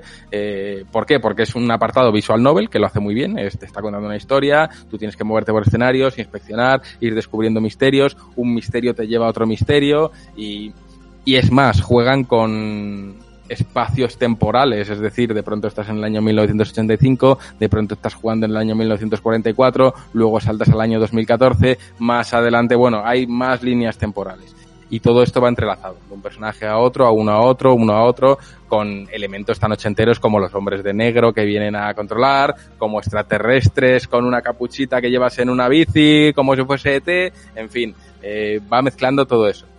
¿Qué pasa? Que yo a medida que lo jugaba iba diciendo, joder, es que esta idea la han sacado de aquí, es que esta referencia es de acá, es que esto es de 20th Century Boys, es que total que y diciendo, joder, tiene muchas referencias. Luego, cuando he leído la entrevista que les hicimos, resulta que es que esa es la idea, quieren que sea una experiencia única para cada jugador y que cada jugador saque sus propias referencias y por tanto tenga su propia experiencia, porque mientras yo veo que aquí hay una referencia de 20th Century Boys, pues un jugador más avezado me dirá que realmente es una referencia a Tetsujin 28, ya que la referencia que tiene realmente es de, de 20 Century Boys a Tetsujin y posiblemente de este juego sea Tetsujin, pero al final yo no he leído Tetsujin, yo he leído 20 Century Boys y por tanto mi referencia ahí es 20 Century Boys. Pues haceos a la idea de que es un compendio de referencias a la cultura eh, de ciencia ficción, a la cultura manga, a la cultura kaiju, a la cultura de los mechas, brutal, es constante. A esto sumarle viajes en el tiempo y 13 personajes de forma paralela viviendo una misma historia. Eh, es un cacao considerable. Yo tenía momentos en los que estaba frente a la pantalla y tenía que parar y me quedaba en blanco diciendo, ¿qué coño acabo de jugar? ¿Cómo encaja esto con lo, con esto, con aquello, con tal? Y cuando se te enciende la bombilla y dices, ¡ay, que me gusta! ¡Mola! Pero hay que estar muy atento. De hecho, en Vanillaware saben también, también, también que esto es complejo, que te dan un anexo, un modo archivos, donde luego puedes visualizar en orden cronológico los archivos de cada personaje, porque cuando te los van contando no tienen un orden cronológico. Y creo que es francamente guay. Luego sigo hablando de la jugabilidad, pero como tenéis toda la mano levantada, eh, Rame, tú primero y luego Carlos. No, que claro, que esto debe ser como Dark eh, vitaminado y tiene que ser ya un juego de papel y boli, ya que te tienes que quedar, a ver, este en este año eh, con este, tal. No, bueno, eso está bien, solo que que a lo mejor a, un público más casual, a mí, por ejemplo, Dark me costó seguirla, algo más o menos sí que tal, pues si metes más años ya no sé qué hubiera pasado. Y una preguntita, Juan, que has hecho alusión a los 13 personajes. ¿Tienen los 13 personajes una importancia similar entre todos o, hay despuntes? Y ya si quiere que pregunte Carlos. Hay un protagonista, que es el que tiene Carlos en, en la pantalla en, de Avatar, eh, que es que como, bueno, no voy a decir su nombre porque tiene como dos identidades, ¿no? Entonces, no sé, ahora mismo no me acuerdo de cuál es la buena, sé que se apellida Kurabe, y mm, a partir de ahí están todos los demás personajes, todos tienen importancia, todos tienen además muy bien marcada su personalidad, cada uno tiene un estilo de historia diferente y en esto han querido insistir mucho. Eh, la historia de un personaje está más centrada en rollo Men in Black, otro está más basado en, en una historia de detectives, otra está basado en una historia de fugitivos y todo ello va confluyendo, confluyendo en un instituto. Es una historia de instituto, no lo olvidemos, rollo persona. Y vaya Atlus, otra historia de institutos, como puede ser, pero sí, es así. Y la verdad es que sabe enganchar, tiene una traducción muy buena, está muy bien traducido. Creo que este juego en inglés hubiese sido un batacazo tremendo porque es que hay que leer mucho. Y además la historia es que, ya os digo, es muy compleja. Hay muchos personajes, luego los personajes resulta que tienen distintas identidades. Hay personajes que aparecen en el pasado, pero ellos en el presente no recuerdan haber estado en el pasado. Luego hay personajes que aparecen en el año 2200. O sea, es una... ¡Uh! se te infla la, cabeza y no sabes para dónde mirar. Pero te revisas los archivos, vas viendo en orden y creo que es una satisfacción a nivel intelectual, por decirlo de alguna manera, ir pillando el rollo de qué coño está pasando e ir haciendo tus propias cábalas de qué es lo que puede llegar a pasar. Luego hablo de- del sistema de combate, que es lo que menos me gusta, pero no me quiero saltar a Carlos. Carlos, dispara sin miedo. Me sorprendió primero que no mencione Evangelion, cuando la mayoría de la gente en Twitter es la primera referencia que le da.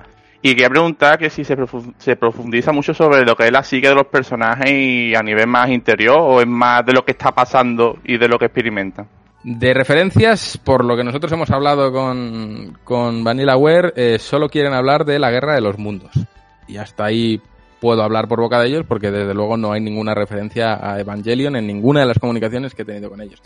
Y como no he visto Evangelion, pues la verdad es que yo no te sé decir si he visto referencias o no. Sí que he visto a mangas, pues eso, 20th Century que es uno de mis referentes eh, ever, hay muchas referencias. Eh, por ejemplo, está un edificio que se llama Industria Shikishima. El profesor Shikishima es el tío de 20th Century Boys que monta el monstruo que lleva la noche vieja sangrienta, pero es que además también es el, es un profesor en Tetsuyin 28. Entonces, bueno, hay referencias a punta pala, hay referencias a ET y hay, referencias a todo.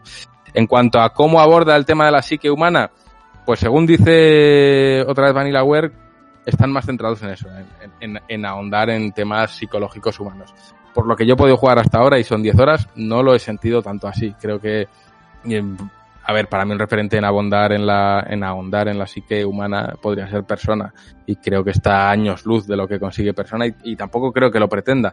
Pero por cómo lo veo yo hasta ahora, y ya os digo, no me lo he pasado, cuando me lo pase al final es obvio que confluirán todas las historias y todo tendrá sentido, pero hasta ahora es como leerse un buen manga, es te estás leyendo 13 personajes que te interesan, está todo muy bien particionado, son secciones jugables de entre 10 15 minutos y luego ya puedes incluso elegir qué camino tomar y dependiendo de las decisiones que tomes, luego te sale un árbol y tú puedes ver por qué camino has ido siguiendo, volver a puntos anteriores y tomar siguientes decisiones para que al final todo tenga un, un, un cómputo global. En ese sentido, si pudiese dar una referencia jugable, yo diría que los non-Ari Games, los 999, el Time Zero Dilemma y el Virtus La Reward, aunque no los he dicho en orden, eh, son buenas referencias en cuanto a cómo se estructura la historia y cómo te va haciendo eh, ver distintos caminos que, o distintas posibilidades dentro de una misma línea temporal.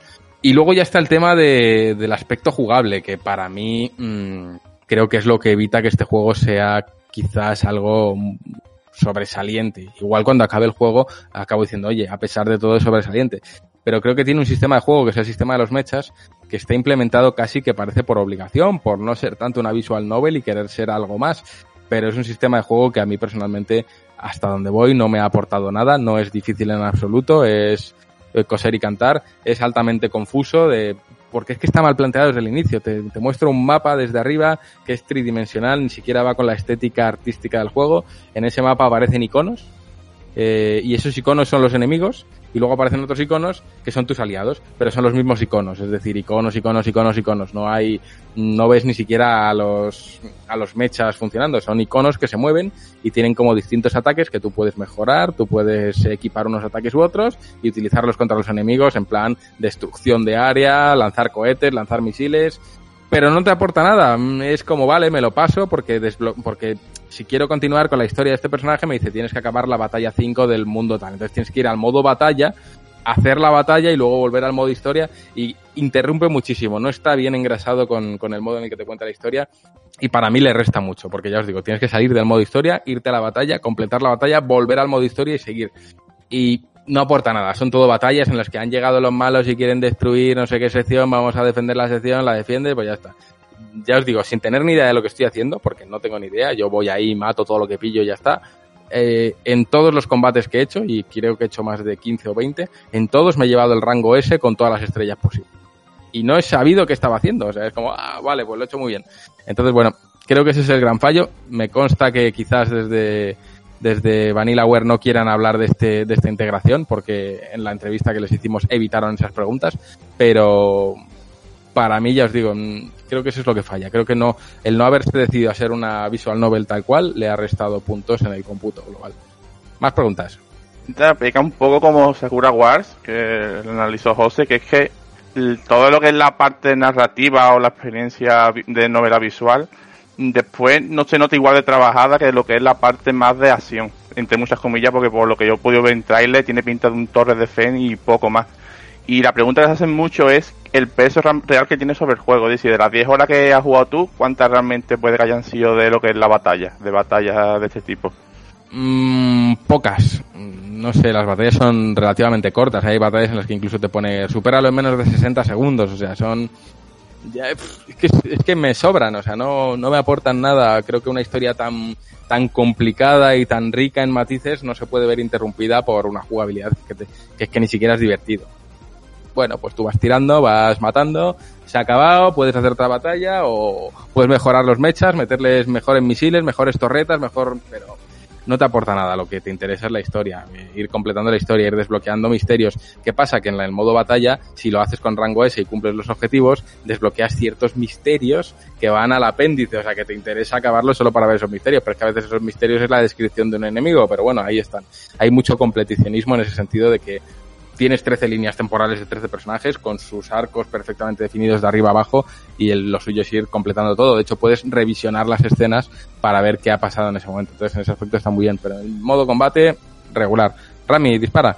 Pues eh, yo, yo escuchándote es que, obviamente, pues todo iba a dar que hablar, pero, pero escuchándote, eh, parece más que todo el sistema de combate y la parte jugable como tal de- del videojuego, al final es como una especie de minijuego, ¿no? Es decir, que, que se utiliza esa parte de combate como rápida y así como una especie de, eh, de juego de estrategia desde arriba con mapas y demás, y parece más una, o sea, parece más un minijuego para desbloquear al final cosas de la historia y avanzar que, que- que- como parte íntegra del videojuego como tal, ¿sabes? Pero bueno.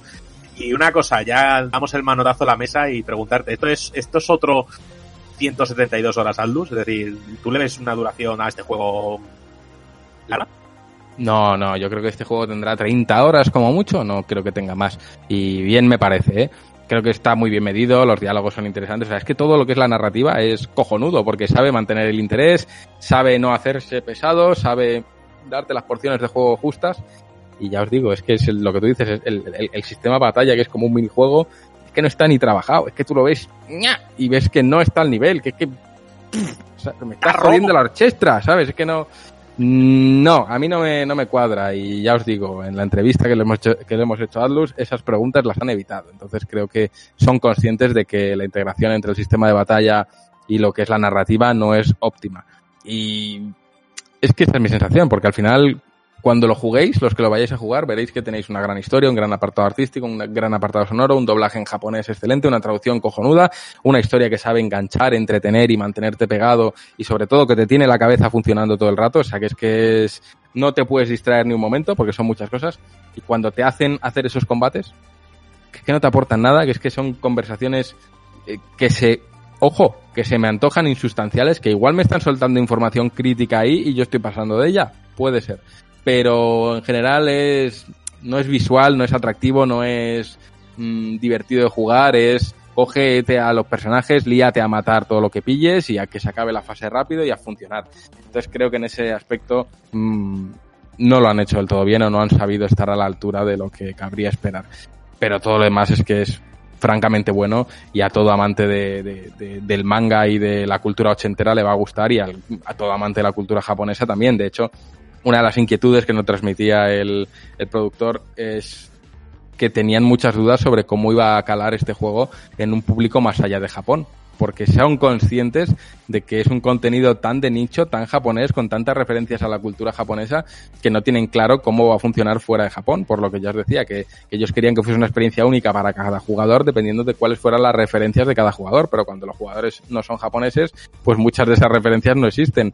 Entonces tienen sus dudas, pero yo que soy aficionado mm, no high level, sino moderado, tirando alto a la cultura japonesa, me lo estoy pasando francamente bien. Entonces creo que cualquier persona que esté más o menos interesada en la cultura nipona eh, va a encontrar aquí algo chulo, sobre todo si disfrutamos de la buena narrativa, que es lo que ofrece este juego en, en gran medida. Más cuestiones. Que hace un año me dice que va a llegar en castellano y te digo que estás loco directamente, la verdad.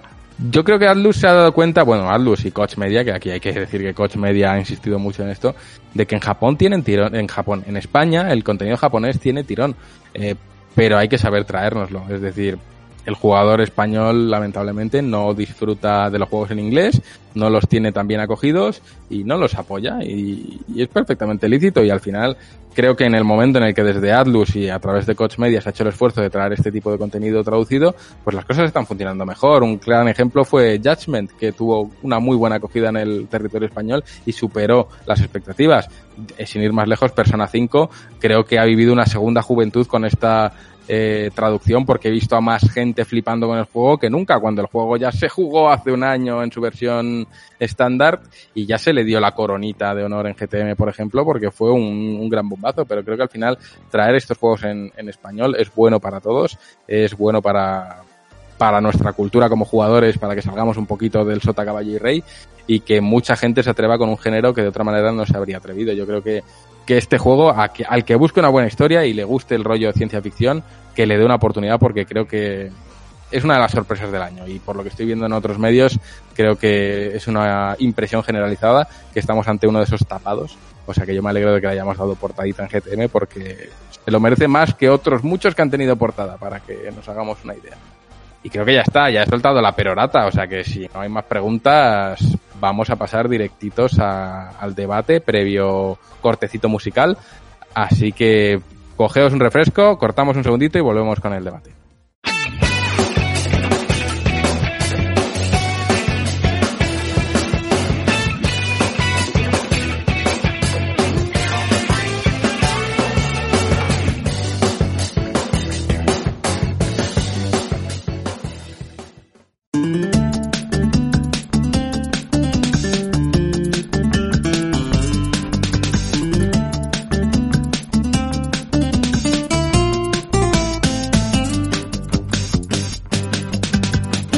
Y ya estamos aquí, debate bueno, debate bueno, bueno, porque vamos a hablar del precio de los videojuegos.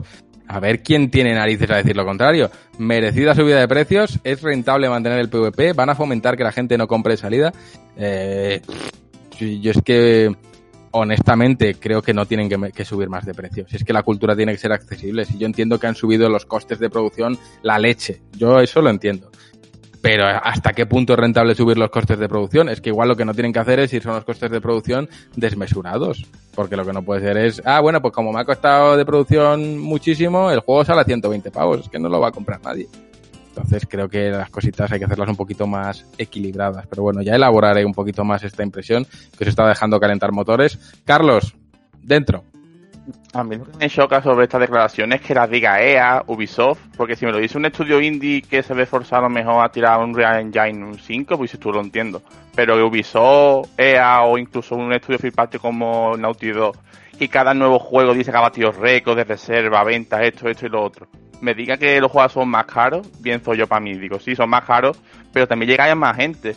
Ahora con el formato digital tenéis más, mayor porcentaje de los beneficios, así que no termino de entender muy bien dónde está la crítica que hacen ellos. Yo lo tengo complicado. A mí me gustaría que aquí, ojalá, de hecho tuvimos una conversación con Miguel Paniagua acerca del tema y la verdad es que hay motivos de peso para, para pensar que ese precio tiene que subir. Seguramente el buen Miguel, si estuviese aquí, nos explicaría por qué tienen que subir. Pero yo creo que a nivel comercial es un tiro en el pie. La gente, todo lo contrario, eh, con Steam, con, con las bajadas de precio que ocurren, por ejemplo, caso Bethesda, a las dos semanas ya está bajando de precio el juego. Eh, con este, esta clase de movimientos que al final devalúan un poco el precio, mm, creo que es muy difícil decirle al público que no solo van a pagar menos, sino que es que encima van a pagar más. Creo que es muy complicado, creo que es una estrategia muy complicada. Rami, cuéntame. A ver, yo el tema de la subida sí es complicado, pero al, al final hay que tener en cuenta cuánto hemos comprado nuestros videojuegos hace 20 años y a cuánto lo estamos comprando ahora, porque el precio muchas veces es inferior, porque hemos comprado videojuegos a 12.000 pesetas, a 13.000 y a 14.000. Entonces, eh, cuando hablábamos con Miguel Paniagua, mientras comíamos y tal, eh, él lo veía muy claro y, es más, nos dijo, prepárate porque esta generación juegos se van a encarecer. Eh, obviamente el, el movimiento no puede ser exagerado, es decir, no te lo pueden subir a 115 euros porque entonces creo que básicamente te puedes cargar la industria. Pero sí que se va a notar una crecida en los precios, sinceramente, por eso. Que es culpa también de la propia industria, eh, esta industria que se está hablando ahora mucho de, de los AAA, que como ha comentado Juan, es necesario esos juegos exageradamente costosos, grandes y portentosos, que a lo mejor, eh, cuando hemos hablado antes de la PlayStation 5 y de las nuevas consolas, sí que los demandamos pero muchas veces creo que se pasan de frenada y creo que un ejemplo que nadie, nadie me malinterprete, pero creo que de las tofas es un alarde de, de, muchas cosas que a lo mejor eh, se pueden recortar en varios millones y, sobre todo en cuanto a duración, porque un juego recortas 10 horas de duración y se te quita del presupuesto muchos millones de dólares, muchos, ¿eh? no, no, no es que ahorres un poquito. Entonces, bueno, yo entiendo en cierta manera eh, que los precios tengan que subir, pero a día de hoy y lo que yo veo día a día en la comunidad y con mis amigos y demás es que muchas veces ya eh, comprar el juego de lanzamiento muchas veces es o eres un gran fanático de ese título o es una gran tontería. Porque a día de hoy, eh, y con las ofertas que acaban saliendo, si no es un Black Friday, sino es que el juego pues a lo mejor no ha tenido muchas ventas y tal, vemos bajadas de los videojuegos eh, ya casi en, en sus seis primeros meses de vida, teniendo, o sea, ser totalmente fuera de esta norma como son los juegos de Nintendo pero normalmente los videojuegos se pueden encontrar a lo mejor con un 25%, incluso a la mitad que hemos visto salvajadas en sus seis primeros meses de vida. Entonces, claro, una subida del precio de los videojuegos, aunque sea mínima, de 10 euros, imagínate, 70, 75 euros, creo que va a fomentar un poco más la espera y que de salida se va a comprar mucho menos y tal. Entonces, no lo sé si a lo mejor lo lógico sería que esta subida solo afectará al formato físico, a lo mejor, el digital no lo tuviera, pero claro, ya entramos en el, en el, enfrentamiento con las tiendas físicas y, demás, pero no sé qué va a pasar. O sea, yo entiendo que se suba el precio, pero creo que se va a fomentar que la gente pues compre salida, así. Yo, yo entiendo perfectamente que se suba el precio, lo entiendo. Pero creo que no es la vía, una vez más, creo que no es la vía. ¿Por qué? Porque creo que estamos en la época con más saturación de lanzamientos que te puedes echar a la cara. Hay juego tras juego tras juego, hay una oferta tan brutal que es mucho más difícil destacar. Ya no hay un juego que brille, es que hay millones de juegos que brillan, ya no es tan fácil acaparar la atención del cliente ni hacerle pasar por caja a pagar 60 o 70 euros, porque al final dice, mira, he venido a la tienda con 30 pavos, pues me compro este y este que están rebajados y me llevo dos. Y es así, creo que yo en su momento en la revista aplaudí muy fuerte cuando salió ese Uncharted el legado perdido que salió a 39 euritos. Una experiencia maravillosa, cortita, al pie, más baratita que el resto. Y dije, joder, es que así deberían ser los lanzamientos. Mucho más asequibles para el bolsillo, mucho más acotadas en su propuesta. Y oye, me he gastado 40 euritos y me lo he pasado de maravilla. Mucho mejor que pasarme 70 euros y dejar el juego abandonado en la, en la estantería. Entonces, creo que el modelo no pasa por subir el precio, sino por medir mejor la ambición de los juegos y hacer algo mucho más concreto, con unos costes mucho mejor medidos y que al final sepa plantear algo mucho más directo al, al usuario. Pero bueno, me he colado, porque aquí iba Juanpe y me he colado fuerte, así que Juanpe, tío, te cedo la palabra. Eh, yo es que estaba pensando más bien en, que al final, aunque hablemos muy a la ligera de los precios de lanzamiento de los juegos, eh, ya no solo eh, tanto el juego, y nunca mejor dicho, eh, eh, los costes de producción, sino también las tendencias del mercado y la competencia y las, y, bueno, lo que se conoce como competencia desleal, ¿no? Que tampoco puedes poner a tu, a tu juego muy por debajo del precio de mercado porque le estás haciendo la competencia desleal a otro, a otro juego. Con esto quiere decir que realmente se, han lanzado muchos juegos al mismo precio y no todos tienen los mismos costes de producción. Eh, The Last of Us, yo creo que podríamos catalogarlo como uno de los juegos más caros que, que se han producido jamás. Eh, si es por duración, eh, Marvel's Spider-Man no dura lo que, lo que mm, The Last of Us, ni The Last of Us y Marvel's Spider-Man duran lo que, por ejemplo, Persona 5. Obviamente, eh, no tiene, los costes de producción no son iguales. Pero la cuestión es que incluso dentro de esos mismos eh, títulos, eh, tienen, tu Persona 5 te lo, puedes, te lo compraste por el mismo precio que costaba Marvel's Spider-Man y Marvel's Spider-Man te lo compraste por el mismo precio que costaba The Last of Us Parte 2. Es decir, en, ese, en este sentido, para empezar a hablar de subir precios, quizá incluso eh, utópicamente habría que empezar a pensar si vas a medir individualmente el precio de cada juego. Vale que se pueden dividir en los precios por indie, por AA y por AAA. Y al final dentro de ese AAA te meten un Persona 5 que sus costes de producción no han sido los de The Last of Us y sin embargo los están vendiendo seguramente en un precio por el que están ganando más que lo que va a ganar, por ejemplo, Sony o, o Naughty Dog con The Last of Us parte 2. En este caso, pues al final, eh, unos por defecto y otros por exceso, se compensa esos costes de producción en un precio que al final no es realista para ningún juego, por lo menos AAA. Porque luego si, y, y si hablamos de Nintendo ya ni te cuento, porque realmente yo no es por devaluar el trabajo de, ningún profesional, pero es lo que, lo que ha dicho, por ejemplo, Ramiro antes, ¿no? Que los juegos de Nintendo siempre salen a un precio fijo y no bajan de los 59,99, no bajan de precio ni en oferta y se mantienen ahí. Y seguramente el coste de producción de Paper Mario no se asemeje en absoluto al de God of War.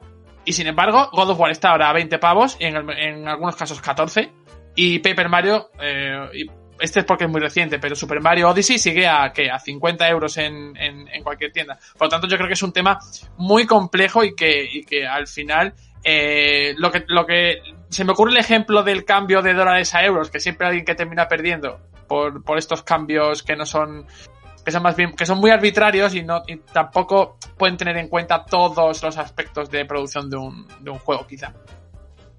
Y es que creo que lo que hace Nintendo es muy interesante porque no, digamos, que le da mucha fuerza a sus productos, tiene mucha confianza en ellos, no los rebaja, no tiene por qué rebajarlos. Es decir, este es mi producto y esto es lo que vale, lo vale ahora y lo va a valer en cinco años y si te gusta bien y si no también. Y creo que es una estrategia que de cara a la imagen de marca fortalece mucho lo que hace.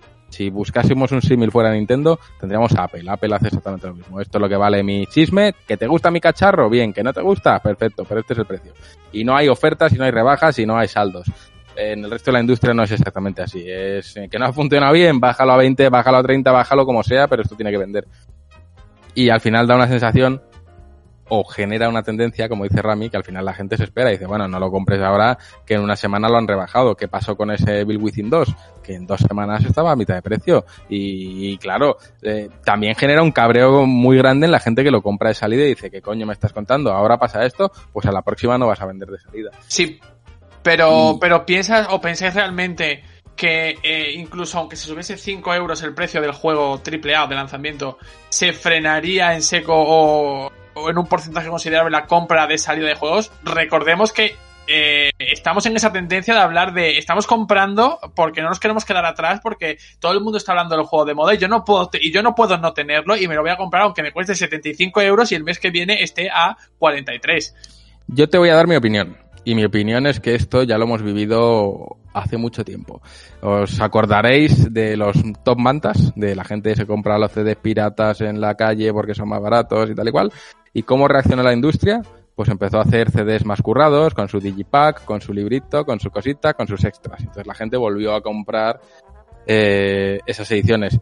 En la industria del videojuego lo estamos viendo igual con las ediciones coleccionistas ya no bajan de 200 euros. Ya las ediciones coleccionistas son casi te compras una consola con cada edición coleccionista. Y ahí es donde están recuperando dinero, ahí es donde están subiendo el precio. En la edición estándar, más complicado porque ya eso está, hay una barrera psicológica ahí y es muy difícil. De hecho, la edición estándar es la que baja rápido de precio y la que busca al comprador indeciso.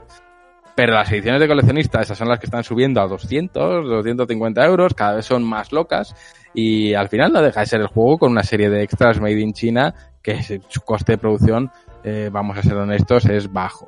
sea, esa figura de Eli habrá gente que le ha gustado, pero seamos realistas, cualquier coleccionista de figuras sabe que por ese precio mm, te compras unos figurotes que flipas, mucho más potentes que estos que nos traen en ediciones de coleccionista, con las tres cositas de merchandising de turno, pero no dejan de ser cositas de merchandising que es que se hacen en China a precio mm, tiradísimo. Entonces ahí es donde están subiendo los precios, ahí es donde están explotando el factor de cómpratelo de salida porque este no lo vas a encontrar después y luego ya lo que queda en tiendas es el remanente, es lo de es la compra menos impulsiva, es la compra de pasaba por aquí, es la compra más residual, pero creo que los lanzamientos están viendo reforzados muy fuertemente por esas ediciones de coleccionista con precios ya exorbitados. Yo lo he hablado mil veces con Rami. eh, eh, antes eran ciento y algo euros, 80, mm, no sé, por ahí se movían, pero es que ahora no bajan de 200 y se agotan. O sea, no es que digamos que se las comen con patatas,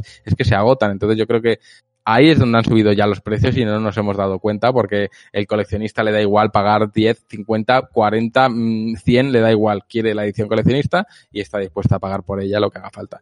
Carlos, cuéntame. Comentar en relación al tema de los costes de producción de un persona o un Spider-Man, que es que las compañías tampoco son tontas y saben que a lo mejor con un JRPG, con suerte venden un millón de unidades y si ya llegan a los dos millones es un éxito de venta, entonces tienen que tener más cuidado con el presupuesto. O por ejemplo un Spider-Man, un The Last que como mínimo parten de 5 millones, ¿sabes? De 5 millones para arriba. Entonces, al tener una expectativa de venta mayor, yo entiendo que por eso se invierte más dinero en esos juegos. Y en ese sentido, al final, un poco los precios, yo creo que no representan lo que realmente han costado, porque si no es lo que dice, si no un, un- The Last por- podría costarnos 120 euros, ¿sabes? Que más o menos no, Ojo no que- cuesta esto. que ahí entra también la cuestión que hemos hablado antes de, de que eh, llegue Kojima y diga voy a coger a 16 actores de Hollywood, me los voy a llevar yo a hacer mi juego y te voy a hacer yo mi juego, pero con, todo con actores de Hollywood, ¿sabes? No, no, no quiero al actor de a cualquier tipo que me ponga cuerpo y cara a mi personaje, sino que quiero a Norman Reedus porque Norman Reedus es mi fetiche, es mi, mi amor platónico y le quiero todos mis juegos. Claro, si luego eh, hoy puede ser Norman Reedus, pero es que, bueno, ¿qué, qué digo hoy? Mañana es Keanu Reeves. Mañana es Keanu Reeves y seguramente los costes de producción por meter a Keanu Reeves en Cyberpunk 2077, pues, a ver, no te voy a decir que se han disparado porque el juego ya es ambicioso, pero que se haya encarecido un poquito más precisamente por eso, eh, también está ahí. Y, y el hecho es que, por ejemplo, en la tendencia, o incluso creo que esto lo, planteamos una vez en la revista, es si realmente va a ocurrir esto más veces, que vamos a ver a, más caras conocidas en, en, en- en los videojuegos, porque al final, sí, vale, eh, son un reclamo, no deja ser una, una, una especie de publicidad las caras conocidas que de toda la vida han eh, promocionado productos, ¿no? En un videojuego para, para, para el gancho. De hecho, en, en un Call of Duty creo que salió eh, John Nieve, si no estoy yo equivocado. Y Kevin Spacey creo que salió en otro juego. O sea que mm, no, no es tampoco de ahora exactamente, pero sí que es verdad que eh, quizá el- la propia industria se tenga que poner unos límites para no ver cómo el precio se vean obligados al final por, el- por lo que les cuesta contratar a gente, eh, ya no que tenga que ver solo con el desarrollo del juego, para poder eh, eh, vender sus juegos a, no más de que 70 euros, eh, 75 euros, que es una cifra que, sea, que ya se maneja en, Internet. También tenemos que ser no demasiado ambiciosos y, tener, y ser consciente de, de- del, del mercado en el que nos movemos. A ver, si es que esto es muy sencillo, es un tema de ambición en, los proyectos. Al final, mm, por ejemplo, Cyberpunk, que es el que hablaba Juanpe con, con el tema de, de Keanu Reeves. Cyberpunk, si no me falla la memoria, tiene en torno, CD Projekt en concreto, tiene en torno a 1100 empleados, 1000, 1100 empleados, por ahí debe de andar. No sé cuántos de esta gente estará volcada en Cyberpunk, porque tienen GOG y tienen más. ¿verdad? Pero ponle que un 40%, 400 empleados pueden estar en Cyberpunk, seguramente más, sin contar con lo que estén pagando de externalizaciones. Eh, calcula una nómina media de cuántas cobrará una media de nómina en CD Projekt, 30.000 al año, media, y, es por lo bajo porque si ya metes a los directivos, ahora multiplícalo por 300 personas, por 12 meses. Eso es el coste en nóminas que tienes en solo un año. En cuanto han retrasado este juego un año, fíjate lo que sube el presupuesto. Hacer videojuegos es una máquina de fundir dinero, es derretir el dinero ahí. ¡ña! Entonces, claro, si el juego del desarrollo se alarga un año y dos y tres y cuatro y cinco y hasta siete, que es que hay casos de juegos que han sido desarrollados en diez años, eso es eh, chupar dinero como, como, vamos, como si no hubiese mañana. Entonces, claro, los gastos se disparan. Pero recuperarlo a través de subir el precio, yo lo veo difícil. Nosotros mismos como revista nos hemos enfrentado a una barrera así. Cuando GTM salió hace cinco años, la gente decía, es que una revista no puede valer más de tres euros. Y aún hoy arrastramos ese estigma de que más de 3 euros una revista, tal y cual. Pues imagínate, si no estamos hablando de 3 euros, sino de 60. A la gente yo creo que le cuesta mucho pasar de ahí. Ahora, las ediciones de coleccionistas seguirán subiendo por las nubes. Sin ir más lejos, vamos a ir al juego de, del que hemos hablado hoy, Capitán Subasa. Hay una edición de 1100 y pico euros que tiene un futbolín. Pues, ¿dónde están subiendo los precios? Ahí. ¿Por dónde quieren recuperar dinero? Ahí. Porque al final de una edición de 1100 euros, ponle que el juego son 60, pues tienes un beneficio de que de 940, de, de 1000 euros por una unidad. Pues fíjate si tienes que vender juegos de manera individual para equiparar el beneficio que te va a dar una sola venta de una de esas ediciones. Pues al final juegan con esa moneda, con, con pillar de unos pocos un porcentaje alto del, del beneficio. Eh, Rami, cuéntame. Bueno, pero yo creo que comentar esto que habéis dicho de, meter actores de renombre y demás en, en las producciones, al final eh, eso acarrea también el llegar a más gente y es una maniobra de marketing. Es decir, si tú consideras que meter al actor de turno en tu videojuego va a reforzar tus ventas, mételo, pero no tiene por qué encarecer el, el precio general porque tú te quieras pasar de ambicioso. A fin de cuentas, eh, si tú asumes ese riesgo de asumir más costes, es porque crees que esa inversión se va a traducir en más ventas. Entonces, claro, que de- dejar vía libre a la ambición y que eso afecte a lo mejor a, otros videojuegos que son de presupuestos más comedidos, pero por no romper el mercado salgan a un precio similar y que valga lo mismo un jueguito eh, más modesto que un The Last of Us 3, pues claro, ahí estás jodiendo tú mismo también un poco el mercado. ¿Qué pasa? Que tampoco le puedes cortar la ambición a los creativos. Oye, si se lo pueden permitir y creen que va a ser reforzado en ventas, ¿por qué no me puedo pasar y hacer un juego de 300 horas que se le vean los poros de la piel al protagonista? Es complicado, pero bueno, a fin de cuentas yo creo que los precios deben de avanzar un poquito.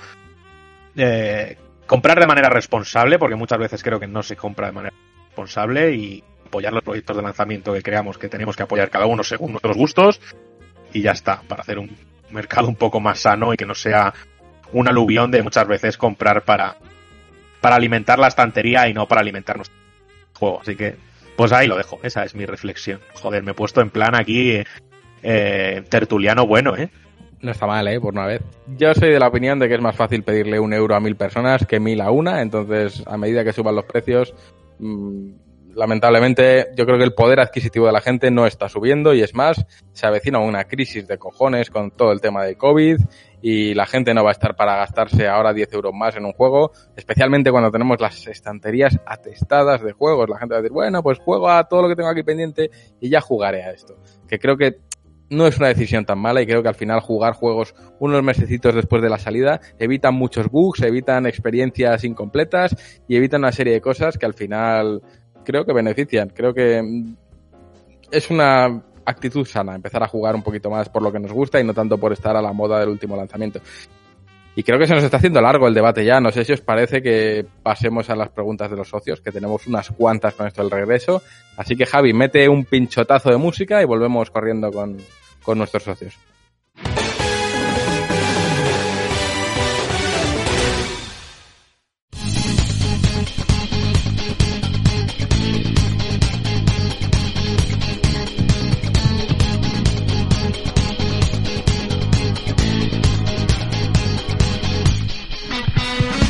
Y ya hemos vuelto, así, en un pispás. ¡Pum! Eh, traemos las preguntas de los socios, Rami.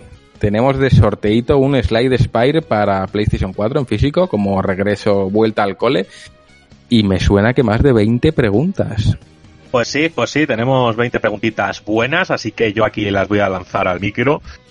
Eh, siempre agradecer la participación de los socios y socias de GTM que al final hacéis posible esto y que, joder, eh, la vuelta al cole ha sido con una gran acogida. Así que lanzo el primer audio y tú, Juan, te encargas de, de dispararlo a reparto quien tú juego. quieras. Eso es, tú Yo hago como Messi, reparto juego. Pero con burofaxes. Vámonos con la primera, que es de Marcos. Muy buena, gentuza. Espero que agosto os haya ido súper bien. Los que hemos trabajado, pues bueno, se os ha echado de menos, ¿eh? La verdad. A ver, os vengo a hacer una sugerencia. Estado jugando este verano a Crosscode, un juego RPG de estilo Super NES, Chrono Trigger, Te- Terranigma, Zelda. Súper, súper recomendable. Eh, si os gustan ese tipo de juegos, darle una oportunidad. Jugablemente, apartado artístico, musical, misiones secundarias, historia, duración. Está súper bien, es una joya oculta, no lo conoce nadie. Pues ahí tenemos la, la recomendación de Marcos eh, para os tiréis hacia Crosscode, que si os gusta estos géneros que ha comentado. Eh, tenemos aquí el audio de Daniel Simar. Hola, boys and girls. Aquí el socio Daniel Simó. Eh, espero que hayáis tenido un maravilloso agosto bajo el aire acondicionado, no como yo, que he tenido que sufrir el calor bochornoso de las costas valencianas. Me alegro mucho de que hayáis vuelto a la carga con el podcast, eh, deseando ver qué nuevas cosas nos vais a traer, pero yo os traigo una recomendación y es, sin duda alguna, Monster Hunter. No dejéis de jugar a Monster Hunter. Gracias. Bueno, Bello, aquí creo que tendrás que hacer eh, magia con la edición y poner ahí, yo qué sé, eh, algo. Es, es- es- es el meme, o si no, cualquier otra cosa que se me ocurra. Sí, sí, o sea, eh, eh, jueguen a, a la Ouija, algo así, ¿sabes? Pero otra cosa, totalmente. A ver, si le quieres cambiar, si le quieres cambiar Monster Hunter por The Last of Us parte 2, No, Hoy. Jueguen, Y sí. jueguen Sonic no, no Forces. tienes que poner jueguen, tienes que poner véanlo en YouTube. Entonces es más complicado. Eso es. Jueguen a YouTube. Hoy, qué buena esa, ¿eh? Eso es. Bueno, pues, la yo- Nos lo apuntamos. Vamos con la pregunta escrita de nuestro amigo José Antonio, alias Fenaro. Un saludete para él. Siempre os preguntamos nosotros a vosotros, pero ¿qué nos preguntaríais vosotros a nosotros? Ya sea tema de la revista o de cualquier cosa. Si hacéis alguna pregunta, el que quiera podría responderla dentro del canal podcast o en los mismos comentarios de de ebooks. ¿Qué le preguntaríamos nosotros a ello, Juan? Uf. Eh, Pierre Taki o Hiroki. ¡Uh! Eh, eh, yo pierdo Uf. aquí. Hombre, a ver, Uf, es que Pierre. en las Es cosas. Pierre, el- eh, obviamente, cuando se habla de deidades, está complicado decir, es como quieren más a papá o a mamá. Pero creo que Pierre aquí entró antes en nuestros corazones y de manera más fuerte y aspirada. Así que creo que, que Pierre aquí antes que Hiroki sus volteretas locas. Yo creo, ¿eh? ¿No? Yo es que a Pierre Taki le mandaba como embajador de Japón a Colombia, tío. A, a, a, a Colombia. Sí, sí, eso es. Embajador. Es- eso es. Eh, claro. Lo mejor de ambos mundos. Eso es como soltar a Godzilla en las costas de Japón. ¿no? Claro. ¡Hola! Ya está, tío. Y a, y a- y a subir el, el consumo, si es que eso es así. y A, a, la economía. Lo mandas Ese como vendedor de aspiradoras y vamos, triunfa. Uf, Pierre representante Taki de Dyson. Aspirators. Dyson tiembla. Dyson tiembla con Pierre Taki, ojo, eh. Que Ojo, viene cuidado. Eh, yo les preguntaría a los socios que por qué escuchan esto. Después de todo lo que acabamos de decir, esa sería la pregunta. Aunque en, Esa es realidad, la pregunta clave. aunque en realidad lo agradecemos. Vamos con la, con la pregunta escrita de Javi, que dice, me ha parecido un temazo lo que se hablaba en el Discord acerca de la nueva Switch, ya que parece que esta vez sí va a salir una Switch mejorada, como decían los rumores hace tiempo. Me gustaría saber vuestra me gustaría saber vuestra intuición acerca de qué mejoras traerá o vuestra opinión si es necesaria, si es un buen momento, si vendrá con exclusivos, etcétera. Pues bueno, eh, yo creo que hemos hablado justo cuando hemos desarrollado el bloque de, de actualidad, digamos cada uno nos acercamos a algo no en plan una revolución de la Switch, pero sí que mejorará ciertos aspectos de hardware y demás, así que esa es nuestra opinión y en el bloque de debate la llevas. Vamos con el audio de Edu González. Hola a todos. Quería preguntaros, porque bueno, desde que terminé el de Last of Us 2, eh, me está costando poder encontrar un juego con el que me sienta identificado, un juego que me sepa enganchar, un juego con el que poder estar delante de la consola sin, sin ningún tipo de remordimiento y decir, joder, es que quiero estar aquí, quiero ver qué está pasando. Eh, ¿Qué es lo que hacéis cuando os encontráis con un bloqueo así o, o cuando no encontráis simplemente un juego que lo que os motive? ¿Os ha pasado alguna vez? Y muchas gracias, de verdad, sois unos grandes. Eh, Edu, ¿cómo te sientes identificado con cualquiera de The Last of Us? ¿Cómo? ¿Qué te ha pasado? ¿Qué ocurre en tu vida? ¿Qué te han hecho? ¿Qué, ¿Por qué? ¿Qué te pasa con Tiger Woods? No, bromas aparte, ¿qué hacéis? Pues mira, yo creo que la clave de todo esto es salir del mundo del videojuego. Ala, ahí lo dejo. Creo que mm, estar muy metido en el videojuego al final puede crear esa sensación de ¿y ahora qué? Pues ahora qué, te coges un libro, te pones una serie, eh, hay más cosas aparte del videojuego, está feo que lo digamos, ¿no? En un podcast dedicado a videojuegos, pero para mí funciona. Mira, está ahora mismo Carlos enseñando un libro de Camila Lackberg, bueno, eh, y al final es, es así, es no era de Brandon Sanderson, pero a mí me gusta hacer estas cosas. Eh, pero es salirse un poquito de la temática. Yo lo he hecho mucho estas, entre comillas, muy grandes vacaciones, que es cogerme un, un manga de la estantería y ponerme a leer. Y oye, mano de santo, al final muchas veces nos quedamos tan enfocados en el tema videojuego que no salimos de ahí. Y yo creo que hay mundo más allá del videojuego y de hecho eh, absorber un poquito de ese mundo hace que el videojuego lo veamos desde otra perspectiva y, y, podamos establecer relaciones culturales que son interesantes. Entonces, oye, cuando encuentres un, cuando no haya un juego que te llame, pues mira más allá de él. Esa es mi opinión. Eh, pero oye, opinen los demás, por favor, Juanpe, que te veo ansioso. No me ves porque estoy casi fuera del plano. O sea, no mientas. Yo te veo a, hasta con los ojos cerrados. Sí, eh, Zalamero. Zalamero. Eh, hablamos de sexo. Ya, ya tumba, ya tumba en realidad hacia la, hacia la zona donde tiene la bolsa de cheto, ahí comiendo ahí fuera del plano. Hombre, tiene la barba naranja. Que, es que descubrí una, unos snacks Tijuana que me compró el otro día Ramiro y es en plan, esto porque existe y yo no lo sabía. Eran Claro. como unos pelotazos Tijuana y digo, no lo entiendo. Eso pues mira, si no, si no, si te bloqueas con un videojuego, te vas a la tienda más cercana que tienes, te atiborras a chucherías y luego pues coges el mando, lo llenas de naranja y luego ya lo limpias. Pues listo, ¿ves? ¡Hala! Consejos a 060, señora. Hombre, Más cuestión. Eh, bueno, pues tenemos aquí al buen Palentino. Y no, no es Fran, sino que es Sergio, el Palentino, que nos manda su audio.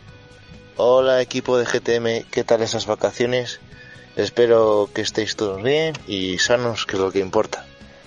La pregunta para esta semana, eh, ¿no os parece un poco vergonzoso la actitud de Sony que todavía a casi tres o cuatro meses de la salida de PlayStation 5 no sepamos casi ni la fecha de salida ni el precio de la consola? Un saludo. No, aquí los auténticos sinvergüenzas, y ya si quieres jugar tú para la pregunta, son Team Cherry, que tienen ahí a Silksong parado, y es que voy a ir a Australia y lo voy a volver a quemar. Ya se quemó al principio de año Australia, se quemó, pues yo lo requemo, ¿vale? Por sinvergüenzas. Juan, dispárale la pregunta. Carlos, venga, ¿a ti qué te parece que todavía no No, no, sepamos- pero antes de disparar yo Ah. quiero... No, tú que vas a aquí los auténticos sinvergüenzas no son los de Sony, son los de Team Cherry. Insisto, Eso es, sí, sí. reenvíe Sí, el sí. mensaje, hijos de puta, sacad ya el Silksong, que es lo único que me interesa ahora mismo. Sinvergüenzas. No va a salir- Y luego os podéis, os no podéis morir en el fondo del mar o que os viole un koala. Me da igual, pero... Eso es, pero ¿dónde está el Silksong? Ya está. Luego, en cuanto a lo de PlayStation, pues bueno, venga Carlos, ya que te la ha rebotado Rami, O sea, a mí, a mí lo que más me extraña es que la campaña de reservas, mm, estamos hablando que van a ser dos meses, porque si sale a mediados de, de noviembre y estamos a finales de agosto, todavía no tenemos ni precio ni reserva, mm, no tengo muy claro si es por, por lo que hemos comentado antes de que hay pocas unidades y tampoco tiene la necesidad de vender muchas consolas, o es que realmente hay una batalla de precios oculta entre Microsoft y Sony. La verdad que no tengo muy claro por dónde ir los tiros. Más que la batalla de precios, aquí es que ninguna de las dos quiere enseñar su mano antes. Está esperando a que el otro fuerce para decir, pues tal día y a tanto dinero para ir detrás y decir, pues nosotros antes y más barato. O sea, por poner tu ejemplo chorra. O cualquier otra estratagema comercial que se les ocurra. Y no sé, a mí es un poco lo que me viene a la cabeza realmente, pero bueno. Sí, yo creo que es, yo creo que es inminente. Septiembre es nuevo curso y empiezan ya las cositas. Yo creo que es inminente, como ha dicho antes Sergio Carlos. Si no es cuestión de días, es cuestión de muy pocas semanas de que ya se sepa algo. Eh, vamos con la siguiente, que es de David, alias Castec. Eh, muy buenas chicos, eh, Castec al aparato. Espero que hayáis tenido un buen descanso del podcast. Con los rumores de fecha salida de PlayStation 5 para mediados de noviembre, ¿creéis que es caspa gorda o tenéis alguna apuesta mejor? Un abrazo a todos y gran trabajo. Arriba GTM.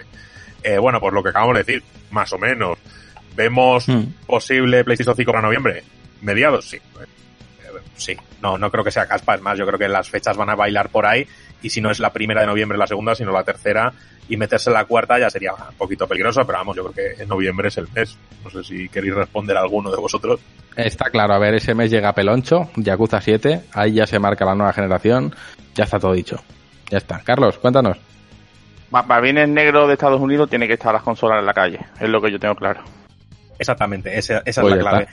Eh, tenemos audio de Hugo, la cabrita loca, que nos ha querido perder esta vuelta al cole, así que aquí tenemos su audio. Hola queridos amigos, espero que hayáis descansado en este tiempo. Hoy voy a tirarme un poco el rollo en darle las gracias al buen Ramiro por hablar también de Darksiders de sus favoritos, ahora que Genesis está en Game Pass, me ha conseguido enganchar. Y me despido recomendando no uno, sino dos podcasts con los que espero podáis hacer un futuro crossover. El último take, Juan, ese te encantará porque lo lleva el inigualable Claudio Serrano junto a Álvaro Reina, que si no lo sabéis es el mítico O'Brien en Days Gone. Y Haddock en rojo con David Castaño y Lázaro Fernández, unos pros de este mundillo que estos meses se han animado a seguir haciendo episodios con los que me he partido la caja. Pues eh, buena recomendación de dos podcasts de mano de Hugo. Eh, el último take ya lo conocía, pero el otro no, así que habrá que echarles un vistazo. Y, hombre, por supuesto, Darksiders mola y eso es así, ¿vale? y punto. Otro que nos ha querido perder eh, la vuelta al colegio, por supuesto, es nuestro locutor campestre y perica, no sé si estará en el audio, que es el gran Zucho. Bueno, aquí Locutor 5, en el hospital de Donosti, viendo cómo suben los COVID, con síndrome post-vacacional, no como su secretaria, que la hija puta sigue de vacaciones por el bosque, que no ha vuelto. Y mi pregunta para esta semana, después de mucho tiempo, es la siguiente. ¿Qué habéis hecho este verano? ¿Habéis conocido el amor o qué? La gente intuye que nos hemos ido de vacaciones un mes, Juan. Eh, no sé, responde. ¿Qué habéis mira, hecho? pues, Lo mismo, pero sin grabar podcast. Ya está. Exactamente lo mismo. Hemos hecho un montón de cositas para los chicos de Moonlighter. Hemos hecho el libro de arte de Moonlighter que pronto estrenaremos. Hemos cerrado la revista. Hemos organizado todo lo que tiene que ver con el próximo especial GTM2 que sale. Es inminente, el anuncio es a principios de, de septiembre. Eh, le hemos roto el ordenador a Javi Bello. Hemos hecho muchas cosas, pero vacaciones, Mm, mm, no, estamos blancos como Casper. Y es lo que hay. Es lo que hay. No, la vida de- del autónomo. Sí, de hecho, el único que ha tenido vacaciones, entre comillas, ha sido yo. y muy entre comillas. No, no, aquí, a ver, es la vida del autónomo. Esto es lo que hay, señora. Ojalá llegue el día, y como decía en la entrevista de Vicent Sanz, que seamos suficientes en plantilla como para poder cubrirnos unos a otros y, y cogernos un mesecito de vacaciones cada uno, que bien merecido estaría. Pero hoy por hoy es, es- que es imposible. O sea, hemos trabajado mucho para poder trabajar, valga la redundancia, en GTM, como para ahora descuidar ciertos aspectos. Que sí, que en el mundo ideal ojalá pudiésemos tener vacaciones, pero el mundo real es que- que- no se puede. Y después de esta bajona patrocinada por Juan Tejería. pero, pero lo hacemos con gusto, ¿no? No estamos ahí en plan, Hombre, "Joder". claro, sarna con gusto no pica. La verdad es que se hace con gusto, que sí vendría bien, sí, pero no pesa tanto como estar en un trabajo el cual no te importa nada. Eh, otro que nos ha querido perder la vuelta al cole es nuestro queridísimo eh, Mi- Mike Churritos. Bueno, que además va a tener Vaya. un artículo de nuevo en la- una de las próximas revistas eh, sobre desarrollo y la verdad es que tenemos muchas ganas de escucharle también en nuestro Devs Tribune de nuevo aquí en el, en el podcast. Así que vamos con su es. audio. ¿Qué pasa, figura? Oye, a ver, yo estoy aquí recargando pilas en Cantabria, mm, comiéndome un cocidito de puta madre, paseando que te cagas, todo súper verde y desconectando como Dios manda. Vamos, que no me sé ni vuestros nombres, ni el mío. Y nada, para los que se vayan a ir en septiembre, pues recomendad cómo desconectar. Venga chicos, un abrazote enorme. Qué cabrón, eh, qué sinvergüenza. Hijo de. ¿Dónde está el, dónde está Paniagua? ¿qué clase de nombre es ese? Eso es. ¿Dónde está? Restregándolo ahí con la mano abierta. Que tanto lloran del crunch y del crunch y está ahí tocándose los huevos, pero ¿esto qué es, tío? Sí, es. Canstravia. Sí, sí, sí, totalmente. Para desconectar, pues bueno, eh, lo hemos dicho un poquito antes para desconectar explícitamente del mundo del videojuego, pero para desconectar en vacaciones yo creo que es muy sencillo. Coger ese artilugio que siempre llevamos en el bolsillo, llamado teléfono móvil, y darle una apagadita. Eh, ostras, es maravilloso, ¿eh? Ojo que parece, oh, que se cae el mundo, no se va a caer el mundo. Eh, luego un día lo tienes apagado, lo enciendes, atiendes lo primordial, eh, te olvidas de todo lo secundario que es hacer scroll infinito durante horas, que es absurdo, y hacerme caso que una apagadita de móvil hace milagros. No sé si tenéis algún remedio de la abuela más. Pues mira, coges un papel, un Green Arrow, te, co- te coges y desconectas, pero de, de la realidad, ¿no? y ¡pop! a otra dimensión. Te coges tu papel, ¡pop! A 13 Sentinels y estás en Eso es. 2074. Bueno, Te pues. coges tu tubo de fibra óptica y aspirar y aquí. Eso es. y ya está. Vamos con el audio de Felipe. Muy buenas a todos, familia GTM. Eh, lanzo una preguntilla. Eh, ¿Nos pasa a veces que, que los tiempos de carga os quitan el flow? Es decir, yo hay veces que estoy deseando echar un rato, pero que tengo un cuarto hora y según el juego que esté liado, mm, lo pongo a cargar y tarda tanto que digo, joder, y cuando voy a empezar digo, mira, para lo que voy a estar lo quito. Eh, y me, me pongo palote solo de pensar que la nueva gen no va a tener tantas cargas. Así que, ¿qué, qué os parece a vosotros el tema? Venga, un saludo. Tiempos de carga. Yo voy a dar dos ejemplos rápidos de los últimos que he experimentado. Con Ghost of Tsushima me parece algo de magia negra. O sea, los tiempos de carga de Ghost of Tsushima son magia negra porque son muy cortos. Y los de Fallen Order, al menos eh, en la versión que yo jugué, no sé, después del parche, pero los tiempos de carga eran muy largos. Y sí, que me rompían un poco el flow. Estaba ahí en plan, hostia, es que te mataban, a lo mejor eran 30 segundos o 40 segundos de, de cargas. ¿Sabes? Y sí que te rompía las ganas y esa sensación de voy a echar una horita rápida te la jodía por completo.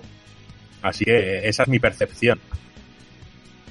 A mí por eso me gusta Switch, porque enciendes y estás jugando en un instante, tío. No te tienes que andar encendiendo tele, ni cogiendo mando, ni nada. Es pum y a jugar. Eh, Juanpe, ¿cómo vas de flow y cargas rápidas? Eh, no tengo ni una cosa ni la otra. ¿Y de palotes? Ay, mira, palote. Mira, Es que ha dicho la palabra mágica, ¿eh? eh, palote. Ha dicho palote. Sí, palote. Y aquí Pero- palote tiene Deep Lore. Ah, eh, tiene lore y yo aquí lo voy a no desvelar al completo. No voy a, no voy a desvelar el palote de nadie, pero eso es de Sergio Carlos. ¿Vale? Sí, Así que me lo respetáis porque no está aquí. El palote de Sergio Carlos me lo respetáis, ¿vale? Pero si es que Sergio Carlos es un grande. Sí, es un sí, sí. grande de España, es que es un grande de España, Sergio Carlos. Es que Sí, sí. Sergio Se- Carlos Sergio Carlos tampoco. Tiene mucho flow. tiene mucho flow. Es así. Pasando un Sergio Carlos sabe aparentar seriedad, pero dentro de él Exactamente. Hay un pequeño hijo de puta. Sí, sí, sí. que Dentro de él, en conversaciones. Sí, a ver, a ver, que se ha venido al podcast con la camiseta de Capitán Subasa con toda intención. Claro, Que, para que- que restregárnosla no por es la suya, cara. que no ha dicho que, se, que, la- que Sí, se la va a sí, regalar a un amigo. O sea, que ha dicho, es que me la voy a poner para darle por culo a estos cabrones Totalmente. y ya está. Totalmente programado. Sí, sí, Claro. sí, totalmente programado y para trolear. Dice- Es que este, este es un troll de Foro Coche, Sergio Carlos. Claro, Sí, sí, si sí, dice sí. a estos que no se la han mandado ni se la van a mandar porque no les manda nada a nadie, pues toma, mira, mira qué camiseta me traigo. Y, la Y mira qué fresquita encima. Dice, mira qué y luego ha dicho, se la voy a dar sudada a mi colega, o sea, es que todo viene en ese movimiento. Yo no Y- es que ha dicho, mejor. me voy a poner una bufanda que es más fresquita todavía, Sí, sí. porque vi una Claro. bufanda y un Es que no es- balón. ¿No es Capitán Sudada? Ah, no, es Subasa. Ah, uy. bueno, Toma, capitán sudadas, pues para ti. eso es. ¿Cómo se Pues nota que has ido, Sergio, que habéis empezado a piratear esta mierda? Eh, toca un poco. Ojo, en realidad ha empezado Sergio Carlos con su camiseta de Capitán Subasa, ¿eh? Pero, pero, pero, venga. Se ha Tira ido para la seño de adelante. clase. Se ha ido hay que Más preguntas. Vamos con la de Alberto. Hola de nuevo a todos. Me alegro de que estéis de vuelta y nos deis nuestra dosis de podcast. Mi pregunta de hoy viene dado porque me he, vis- he visto la lista de nominados a mejores juegos de la Gamescom y me sorprende ver juegos que aún no han salido, como Cyberpunk 2077 o Assassin's Creed Valhalla. ¿Qué opináis al respecto? ¿Le veis que tenga mucho sentido? Gracias. Pues era totalmente ignorante a esto. No sé si vosotros lo sabíais, la verdad. Yo no tengo A ni idea, pero vamos, que, que también he visto banners que dan una nota a un juego que no ha sido analizado, o sea que ya desde ver, ahí en por- adelante lo que tú quieras. Por norma general, eh, ya no sé si en cuanto a la Gamescom se refiere, pero sí que es cierto que, no sé si os habéis dado cuenta, pero cuando The Witcher 3 salió al mercado, en la carátula ponía ganador de 130 premios. O 300 premios, o cuatro, tenía más premios que horas de Witcher 3, creo, cuando salió. Claro, o sea que es que estos juegos pasan por, por diferentes ferias, diferentes muestras que, que son eh, por las que eh, profesionales y otros expertos pues han podido probar los juegos y en ese contexto pues se les ha dado a lo mejor un, reconocimiento, se les va a dar un reconocimiento. Eh, para cuando se celebre la Gamescom, si ahora mismo soy ignorante completamente porque creo que la Gamescom obviamente este año no se celebra de manera presencial, sino que es digital y no sé cómo se hará, pero en otros años, como se han llevado eh, pruebas y, y yo me- y yo desconozco si, si esto se ha hecho así, pero sé que se ha podido probar una build bastante eh, sólida de muchos juegos. Por lo tanto, si se ha hecho una valoración por parte de, de profesionales, pues ah, si se hacen sus propios premios dentro de la Gamescom con los juegos que están disponibles para prueba, pues normal que para cuando salgan o, o cuando termine la Gamescom hayan recibido algún premio por parte de la organización. Igual que el mejor pre- el mejor juego del E3, ¿no? Eh, y habrá juegos que todavía no han, no han salido. Voy a comentar que yo sé que juegos como Cyberpunk, por ejemplo, hay muchos analistas que lo han que lo han probado de forma remota, con con unos programas, unas historias, pero que verás que por lo visto la gente está probando videojuegos de forma remota, así que a lo mejor van por ahí los tiros. Bueno, pues vamos con la siguiente, que es la pregunta de Fran. Muy buenas familia, encantado de volver a escucharos por aquí. La verdad es que se os ha echado de menos en agosto y espero que hayáis cogido fuerza para lo que resta de año. Aquí va la preguntita. Ediciones coleccionistas con el videojuego con código en digital, ¿a favor o en contra? Estoy deseando escucharos. Un saludo. Uy, este es el temita del día y Carlos tiene ahí algo que decir. Eh, venga, vamos a decir sí o no y motivo. Yo digo no. Una edición coleccionista apuesta por el físico y un código no tiene cabida en una edición coleccionista. Yo opino igual. La edición coleccionista tiene un público que es fan del físico y de tener la estantería, su edición su y su contenido extra y yo creo que, que no que el, el código no lo va a querer. A mí es que me Más parece una uno. jugarreta. Es, Y un- es una una jugarreta. ronda- es una- Sí, Una ronda de más unos aquí, igual que el facepalm de antes ha sido al unísono, más uno al unísono. Bueno, pues ya está, ya, ahí tiene nuestra opinión. El que no falla, Juanma. Muy buenas familia. Espero que hayáis podido disfrutar del verano. Por mi parte os aseguro que se os ha echado de menos. Quiero empezar la temporada elogiando el sistema de desbloqueos estéticos que tiene el Dune Eternal, habiendo una parte que desbloqueas por jugar la campaña y otra en forma de eventos periódicos, los cuales van de lo más épico a lo más absurdo, como el que hay ahora de temática de Las Vegas, con ese mancubus vestido de Elvis, los cuales al final consiguen cada semana le eche un ratillo para sacarlos, y todo esto sin micropagos ni hostias, como debe de ser. Un abrazo familia, qué gustazo da volver a escucharos. Ay, el buen Juanma, eh, que le queremos. Y, y- y descubrió Doom Eternal después de nuestra insistencia heavy de, Mateo y demás, y, y lo está disfrutando como un gorrino en un patatal.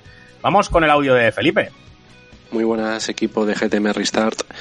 Eh, nada, yo como sugerencia deciros em, que em, sí que me gustaría, por ejemplo, de ediciones y láminas antiguas poder pedirlas, que algunas eh, no se pueden pedir ya de ninguna forma, ya que antiguamente no fui suscriptor y no pude conseguirlas.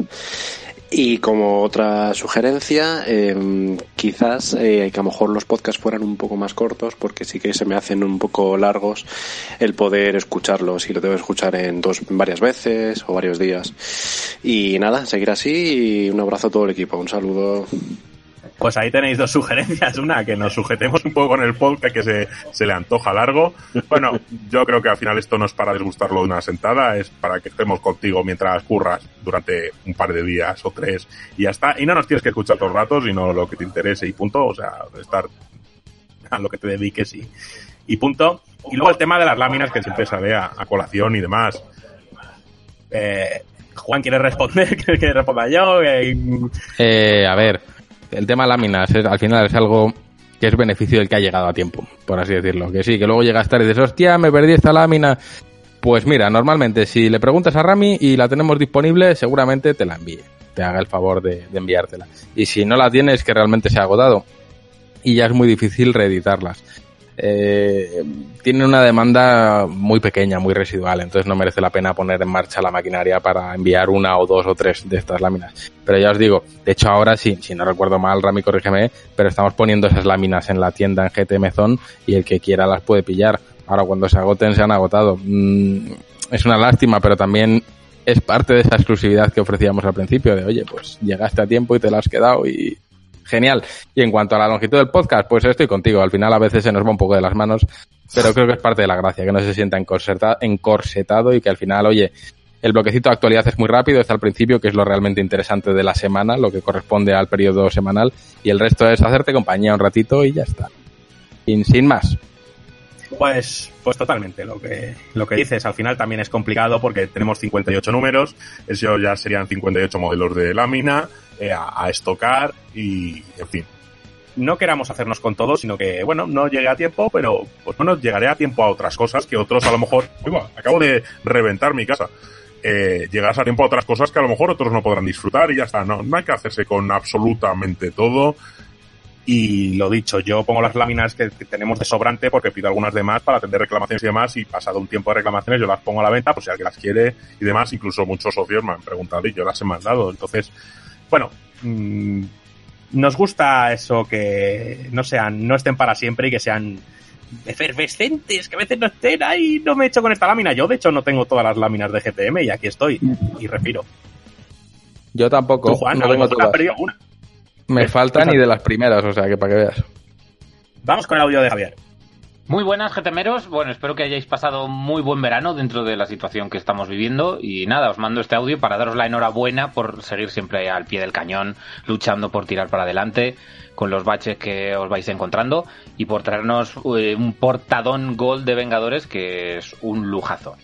Así que nada, me alegra mucho que, volváis a la carga con la que se habla- con el podcast y, y no quería dejar pasar la oportunidad para ir ya haciendo eh, campaña con cierto temita de cara a los premios de Buego. Vota Ramiro. El buen Felipe, joder, que, que bueno es. El buen Felipe es el encargado de esos GIFs animados de los Vengadores con nuestros caretos. Ahí lo tenéis. Y Sí, además sí. me ha mandado una cosita muy buena que es una pieza, porque a él le gustan mucho los Inside y es uno de los que pide en su vuelta, que te tengo que mandar bello para que veas y, y te maravilles con lo que ha hecho, con lo que ha hecho Javier. Eh, vamos con las tres últimas que nos quedan aquí, que una es de Héctor. Muy buenas, eh, aquí Héctor Nieto y aprovecho el principio de temporada para enviar mi primer audio para el podcast. Y nada, eh, yo tengo una pregunta y sabemos que el modelo de venta de la consola de PlayStation, ¿no? Dos modelos iguales en potencia con la diferencia del lector. Y yo creo que en Xbox, por su parte, van a, van a hacer, o intuimos que van a hacer la diferencia de potencia y que el resto de cosas va a ser igual, ¿no? Lector de, de disco y todo eso. La pregunta es, ¿vosotros cuál preferiríais? Ah, y si me toca volver a sortearlo, que no lo quiero, que ya lo tengo. Muchas gracias y hasta luego. Bueno, pues ahí tenéis la pregunta de Héctor. Eh, venga, ¿quién responde, Juan? Tú da, da juego. Eh, esta para Javi. Pues a ver, al final es que hay diferentes modelos, supongo que también será, será para ajustar a diferentes bolsillos y diferentes prestaciones. Yo imagino que la versión con disco de PlayStation 5 pues la favorecerá mucho la peña que tiene PlayStation 4 y su colección de juegos que a lo mejor quiere utilizar en el futuro o igual tiene Blu-ray si quiere verlos ahí, vete a saber. Y las versiones, pues la Lite de Xbox One que decís y, y similares, pues igual es más baratita o tiene otros tipos de servicios. Pero no sé, a mí me da un poco igual ese tema. Yo pienso que llegado al punto es lo que más te llama la atención y las prestaciones. Es como cuando compras, yo que sé, un coche o cualquier otra cosa. Al final te fijas en lo que más te conviene para ti y tu bolsillo. Así que le paso la patata a Carlos, que vi que levantó la mano. Sí, a ver, la única cosa que se me ocurre, por ejemplo, el tema de la memoria interna, que por ejemplo yo la Switch, si hubiera habido un modelo con más memoria interna, valiendo un poquito más, a lo mejor me hubiera, hubiera optado por él, ¿sabes?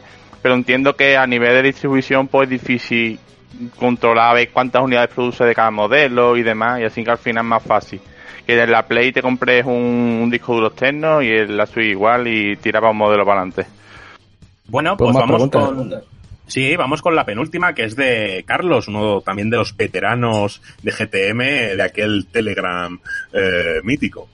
Muy buenas a todos. Eh, este agosto he aprovechado para escuchar todos los podcasts que tenía pendiente de GTM Restart, que eran muchos. Empezado pues desde el setenta y tanto, el último hacia atrás. Entonces ha sido gracioso escuchar los podcasts en orden inverso. Así que mi propuesta es la siguiente. ¿Seríais capaz de esta temporada grabar los podcasts en orden inverso? Es decir, en vez de grabar el primero de ahora de septiembre, hablando de la Gamescom, hablando de Call of Duty, de Avengers, pues habláis de junio de 2021, ¿vale? Y entonces es como que predecís, sí, vamos a analizar Bayonetta 3, tal, os inventáis todo, a ver si acertáis. Y así vais hacia atrás, meses hacia atrás. Hasta que en junio de 2021, julio de 2021, habláis ya de la Gamescom y de Avengers. ¿Qué os parece? Yo le digo a Carlos que, que, que, que- que cambie de camello porque. Ya, yo le repito que cambie, que cambie de camello porque le está dejando el cerebro, el cerebro hecho mistos, ¿eh? O sea. Yo pensaba que nos iba a proponer otra cosa. Es decir, empezar a grabar por Sí. el- los socios o la despedida y acabar eh, diciendo hola. Acaba diciendo hola, dando las novedades, sí. Bueno, Carlos, tío, eh, eh, eh, sigue con tu vida. Un abrazo, crack. No- no- Nos tendremos que pillar una bola de cristal o algo así, ¿sabes? Nos vamos con rapel y... rollo Vanillaware Data, ¿sabes? Eh, 13 Sentinels y que Juan esté en el 2074, Eh, pues. que yo esté eh, en los 90 y que Juanpe esté, eh, pues yo que sé, en el 2013, por ejemplo, y ya está. Eso Con su, es. pelo, con su pelo cenicero y su cheviñón. Bueno, vamos con el último audio de Carlos también. Muy buenas, gente de GTM. Eh, ya sabemos que la mayoría de los juegos eh, tendrán actualización en la nueva generación. Intuyo que de esta manera pues dejaremos de ver los remaster que tantos han hecho esta última generación. Se me ocurre que juegos de esta generación podrían tener su versión en VR, en realidad virtual, en la nueva generación sustituyendo así los consabidos remaster. ¿Lo veis posible? ¿Qué juegos podrían tener esa versión en VR? Un saludo. Veo complicado eso que plantea porque el parque de VRs no es el mismo que el parque de consolas y hacer un, un desembolso o un desarrollo de un juego que a lo mejor vaya a tener una cuarta parte de la distribución que si fuera para no VR, pero es complicado. Yo entiendo que hay un público para VR muy apasionado y que demanda más títulos porque es, porque es así, pero no sé, yo lo veo complicado. Que tenga un modo compatible con VR y que a su vez se pueda jugar de una manera clásica, sí, pero claro, eso al final es desembolso que quiera asumir la propia desarrolladora o la distribuidora. Entonces, yo creo que eso va en función de, de cada empresa, no, no es algo que se va a generalizar. Y con esto hemos terminado ya. Bueno, pues, pues, pues si hemos terminado, hemos terminado. Yo creo que vamos pasando directitos a, a No, qué hombre, estamos hombre. jugando. No damos, no damos ganador, ¿no? Y punto, y ya está. Ah, bueno, claro, sí. Ya puestos puedes dar un ganador. Eso es. Mira, Carlos, dime el número del 1 al 20, que yo ya estoy cansado de ver la web esa cutre. 17. El Ahí 17. estamos. Pues eh, Javier se lleva el slide de Spire para él. Así que, pues nada, ya hemos terminado. Ahora sí que sí, Juan. Vamos a la que estamos jugando.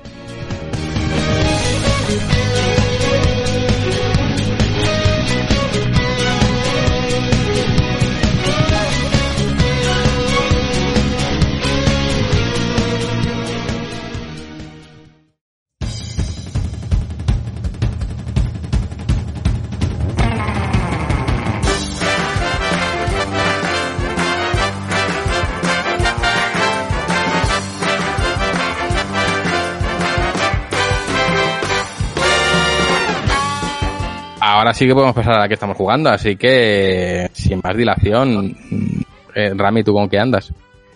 Yo. Eh, yo, yo, yo, yo, yo, yo me quedo aquí. Yo, yo, como un rapero. Eh, pues me va a tocar jugar a las etiquetitas esta semana que entra. No, bueno, pues acabo de platinear Tsushima. Fíjate, no me he platineado yo ni un juego y lo he platineado porque he terminado el juego y me quedaban cuatro trofeos y lo he platineado. Así que eso es lo último que estoy haciendo y voy a empezar Carrion seguramente en Xbox. Pues ni tan mal. Eh, Juanpe, ¿tú con qué andas? Pues yo estoy jugando Days Gone. Estoy jugando también eh, Darksider Genesis con nuestro Vinegar favorito, con nuestro compañero Simo. Y eh, tengo en parrilla de salida em, Man of Medan, que seguramente también lo juegue con Simo porque me comentaron, me comentó Rami que se podía jugar entre varias personas eh, a través de internet, así que pues lo quiero probar así. Pues ni tan mal. Carlos, ¿tú con qué juego japonés andas? Es, es japonés, pero no es un JRPG y eso es raro, ¿eh? Porque es raro porque en, en, encadena JRPG de dinosaurio. Ahora mismo estoy con el Wonderful 101, que me parece un juegazo, pero también el camilla lo tiene bien puesto y es un, cabro, un cabronazo, vamos. El juego es bastante duro, en muchos momentos no sabes, no sabes por dónde tirar y verás. Está muy guapo, pero entiendo que es un juego muy, muy de nicho. A Carlos habría que haberle preguntado a qué juego no chino está jugando, porque hacerle esa pregunta es fácil. ¿A qué juego no chino está jugando? También tengo por ahí el Donkey Kong Tropical Freeze, que ese creo que no es japonés, ¿verdad? Aunque la marca sí, creo que está hecho por, por Retro, ¿fue? Sí. Creo que sí. Sí, sí. Eh, Javi, ¿tú estás jugando algo o sigues ahí en modo... Yo estoy, yo estoy jugando a las reparaciones informáticas, que es un mundo maravilloso y terrible. Pero nada, realmente, si, si tengo que de- describirlo dentro del género juego, pues un juego de mesa de campaña, que es el Pandemic Legacy, lo cual ha sido muy gracioso, que solo he jugado con unos amigos, y que va literalmente de combatir una pandemia mundial con múltiples virus. Y a medida Vaya. que vamos haciendo la campaña en diferentes partidas, las No te vale uno, comparativas- ¿verdad, Javi? las comparativas con nuestra realidad se acercaban demasiado. Oye, oye. Pero bueno, nada, lo recomiendo mucho. Y creo que solo falto yo. Yo estoy jugando a los 13 centinelas, como ya sabéis. Así que por decir algo diferente, también estoy leyéndome, releyéndome 20 Century Boys. Y curiosamente, eh, Javi, si tú te lo has leído, que sé que sí, eh, también hablan del tema pandemia, también hablan de, incluso hay una conversación muy buena en la que un niño le dice a un viejo, ¿la mascarilla sirve para algo? Y el otro le dice, bueno, mejor llevarla que no. Eh, todo esto hablamos de un manga de hace 10, 15, 20 años ya, o sea que impresionante. Léanse ese manga si les gustan las buenas historias porque merece la pena. Y también voy a señalar que a la par que yo he empezado a volver a leer, Rami también lo ha hecho y Rami se está leyendo ni más ni menos que Vagabond, o sea que ojo. a- Correcto. Que ya le dije yo que era una trampa, pero. Sí, Porque pasado un montón de tiempo. No, no, o sea, me recomiendan un, manga que es extraordinario, pero es un manga inacabado y con problemas de stock. O sea, tócate los cojones eh, el Dark Souls de los mangas, ¿sabes? Pero no, me está gustando mucho y sí, coger esa, esa costumbre de, de- de leer un poquito, aunque el manga sí es leer, pero bueno. Eh, y, y, joder, sentarme en una silla y leerte un manguita una hora, mola. O sea, que me ha gustado mucho. Y me está gustando. La- es la experiencia, es lo que decía antes, salir un poquito del videojuego, te coges tu, tu manguita, te lo lees en una horita, si es 20 Century Boys como la que me estoy leyendo yo, el tomo tocho son dos o tres horitas, pero uf, merece la pena mucho desconectar y, y adquirir nuevas perspectivas. Eh, Carlos, ¿qué ibas a decir algo antes de que nos vayamos? Estaba que la comida esa de GTM es muy troll, porque la recomienda, la recomienda Rami, Berserk, Hunter X, Hunter y Vagapond. ¿Sabes? Que es la trinidad de los, no, los no acabados. Tal Eh, cual.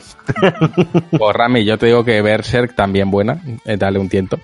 Y, y Moonlight Mile mejor, Moonlight Mile hazme caso, eso es... Uh, ambrosía. grandioso. Eso Grandioso. es, te lo digo de verdad. A ti que te gustan las mierdas espaciales, es que. pff. Te explota el culo. ¡Ay, qué manga! Compren. Y bueno, es, eh, tirando poco a poco y que poco a poco, o sea, todo a su tiempo. Mira, yo 20 Century Boys no te lo recomiendo, porque de ahí ya te explota el tarro. Tú necesitas varios Green Arrows todavía para eso. Los que ya vivimos en ese estado perpetuo lo vemos antes. Pero, uff, Moonlight Mile es que muy bueno. Y ya está, dicho esto, nos hemos enrollado mucho, como siempre, en cada podcast, que nos perdonen. Toca un recordatorio de suscripción por aquí. Normalmente enmarrono a los invitados, pero no le voy a joder tanto al pobre Carlos. Mm, Creo que me toca a mí decirlo por una vez, al menos en el regreso a- al ruedo. Y que os voy a decir que si os gusta lo que hacemos, que si os gusta vernos aquí haciendo el tonto un ratito en, en el podcast, o sobre todo si os gusta el intento de prensa libre que hacemos y conseguimos, creo, con, con gran tiento en, en la revista, pues vuestro apoyo nos viene fenomenal. Eh, No tenemos ningún tipo de publicidad, no aceptamos ningún tipo de regalo de distribuidoras, opinamos libremente en la revista, a veces coincidiremos con vuestra opinión y otras no pero creo que hacemos un ejercicio que de verdad os pedimos vuestro apoyo porque nos viene muy bien y no tenemos más sustento que el de gente como Carlos que hoy nos acompaña y el de todos los socios de los que hablamos mucho en Discord y de los que muchos nos escucháis a través de, este espacio. Así que no me voy a enrollar más. Si quieres saber más del proyecto, visítanos en gamestribune.com. Eh, es una suscripción sin ningún tipo de permanencia. Te puedes suscribir y dar de baja en el acto para probarnos un mes y recibirás tu revista con su lámina, con su marca páginas. Verás lo mucho que nos lo curramos todos los meses y, en fin, dependemos de verdad de vosotros, porque si fuese por la industria, seguramente no estaríamos donde estamos. Así que poco más que decir, os mando un abrazo gigante, eh, dar las gracias, que se me olvida, a, a- a todos los que habéis venido. Rami, gracias por estar aquí. Nada, yo ya me quedo aquí hasta que os vayáis. Yo barro, cierro y todo. Eso es. Eh, Juanpe, gracias por estar aquí. Eh, a vosotros, y nos vamos ya, que está barriendo Ramiro. O sea Sí, que, adiós. que- que vaya barreda, ya se ha hecho, ya se ha hecho de noche. Eh, Javi, gracias a ti siempre por estar aquí. Nada, nada, un placer. La verdad que tenía ganas de regresar. Y Carlos, gracias por venir a visitarnos en el regreso, que estamos un poco oxidados, pero, pero intentamos que no funcione la neurona. han precio por aquí y por el disco de GTM nos leemos. Así que dicho esto, gracias a todos por escucharnos. Volvemos la semana que viene. Esperamos volver más engrasaditos y más lubricados. Un abrazo a todos. Adiós, adiós.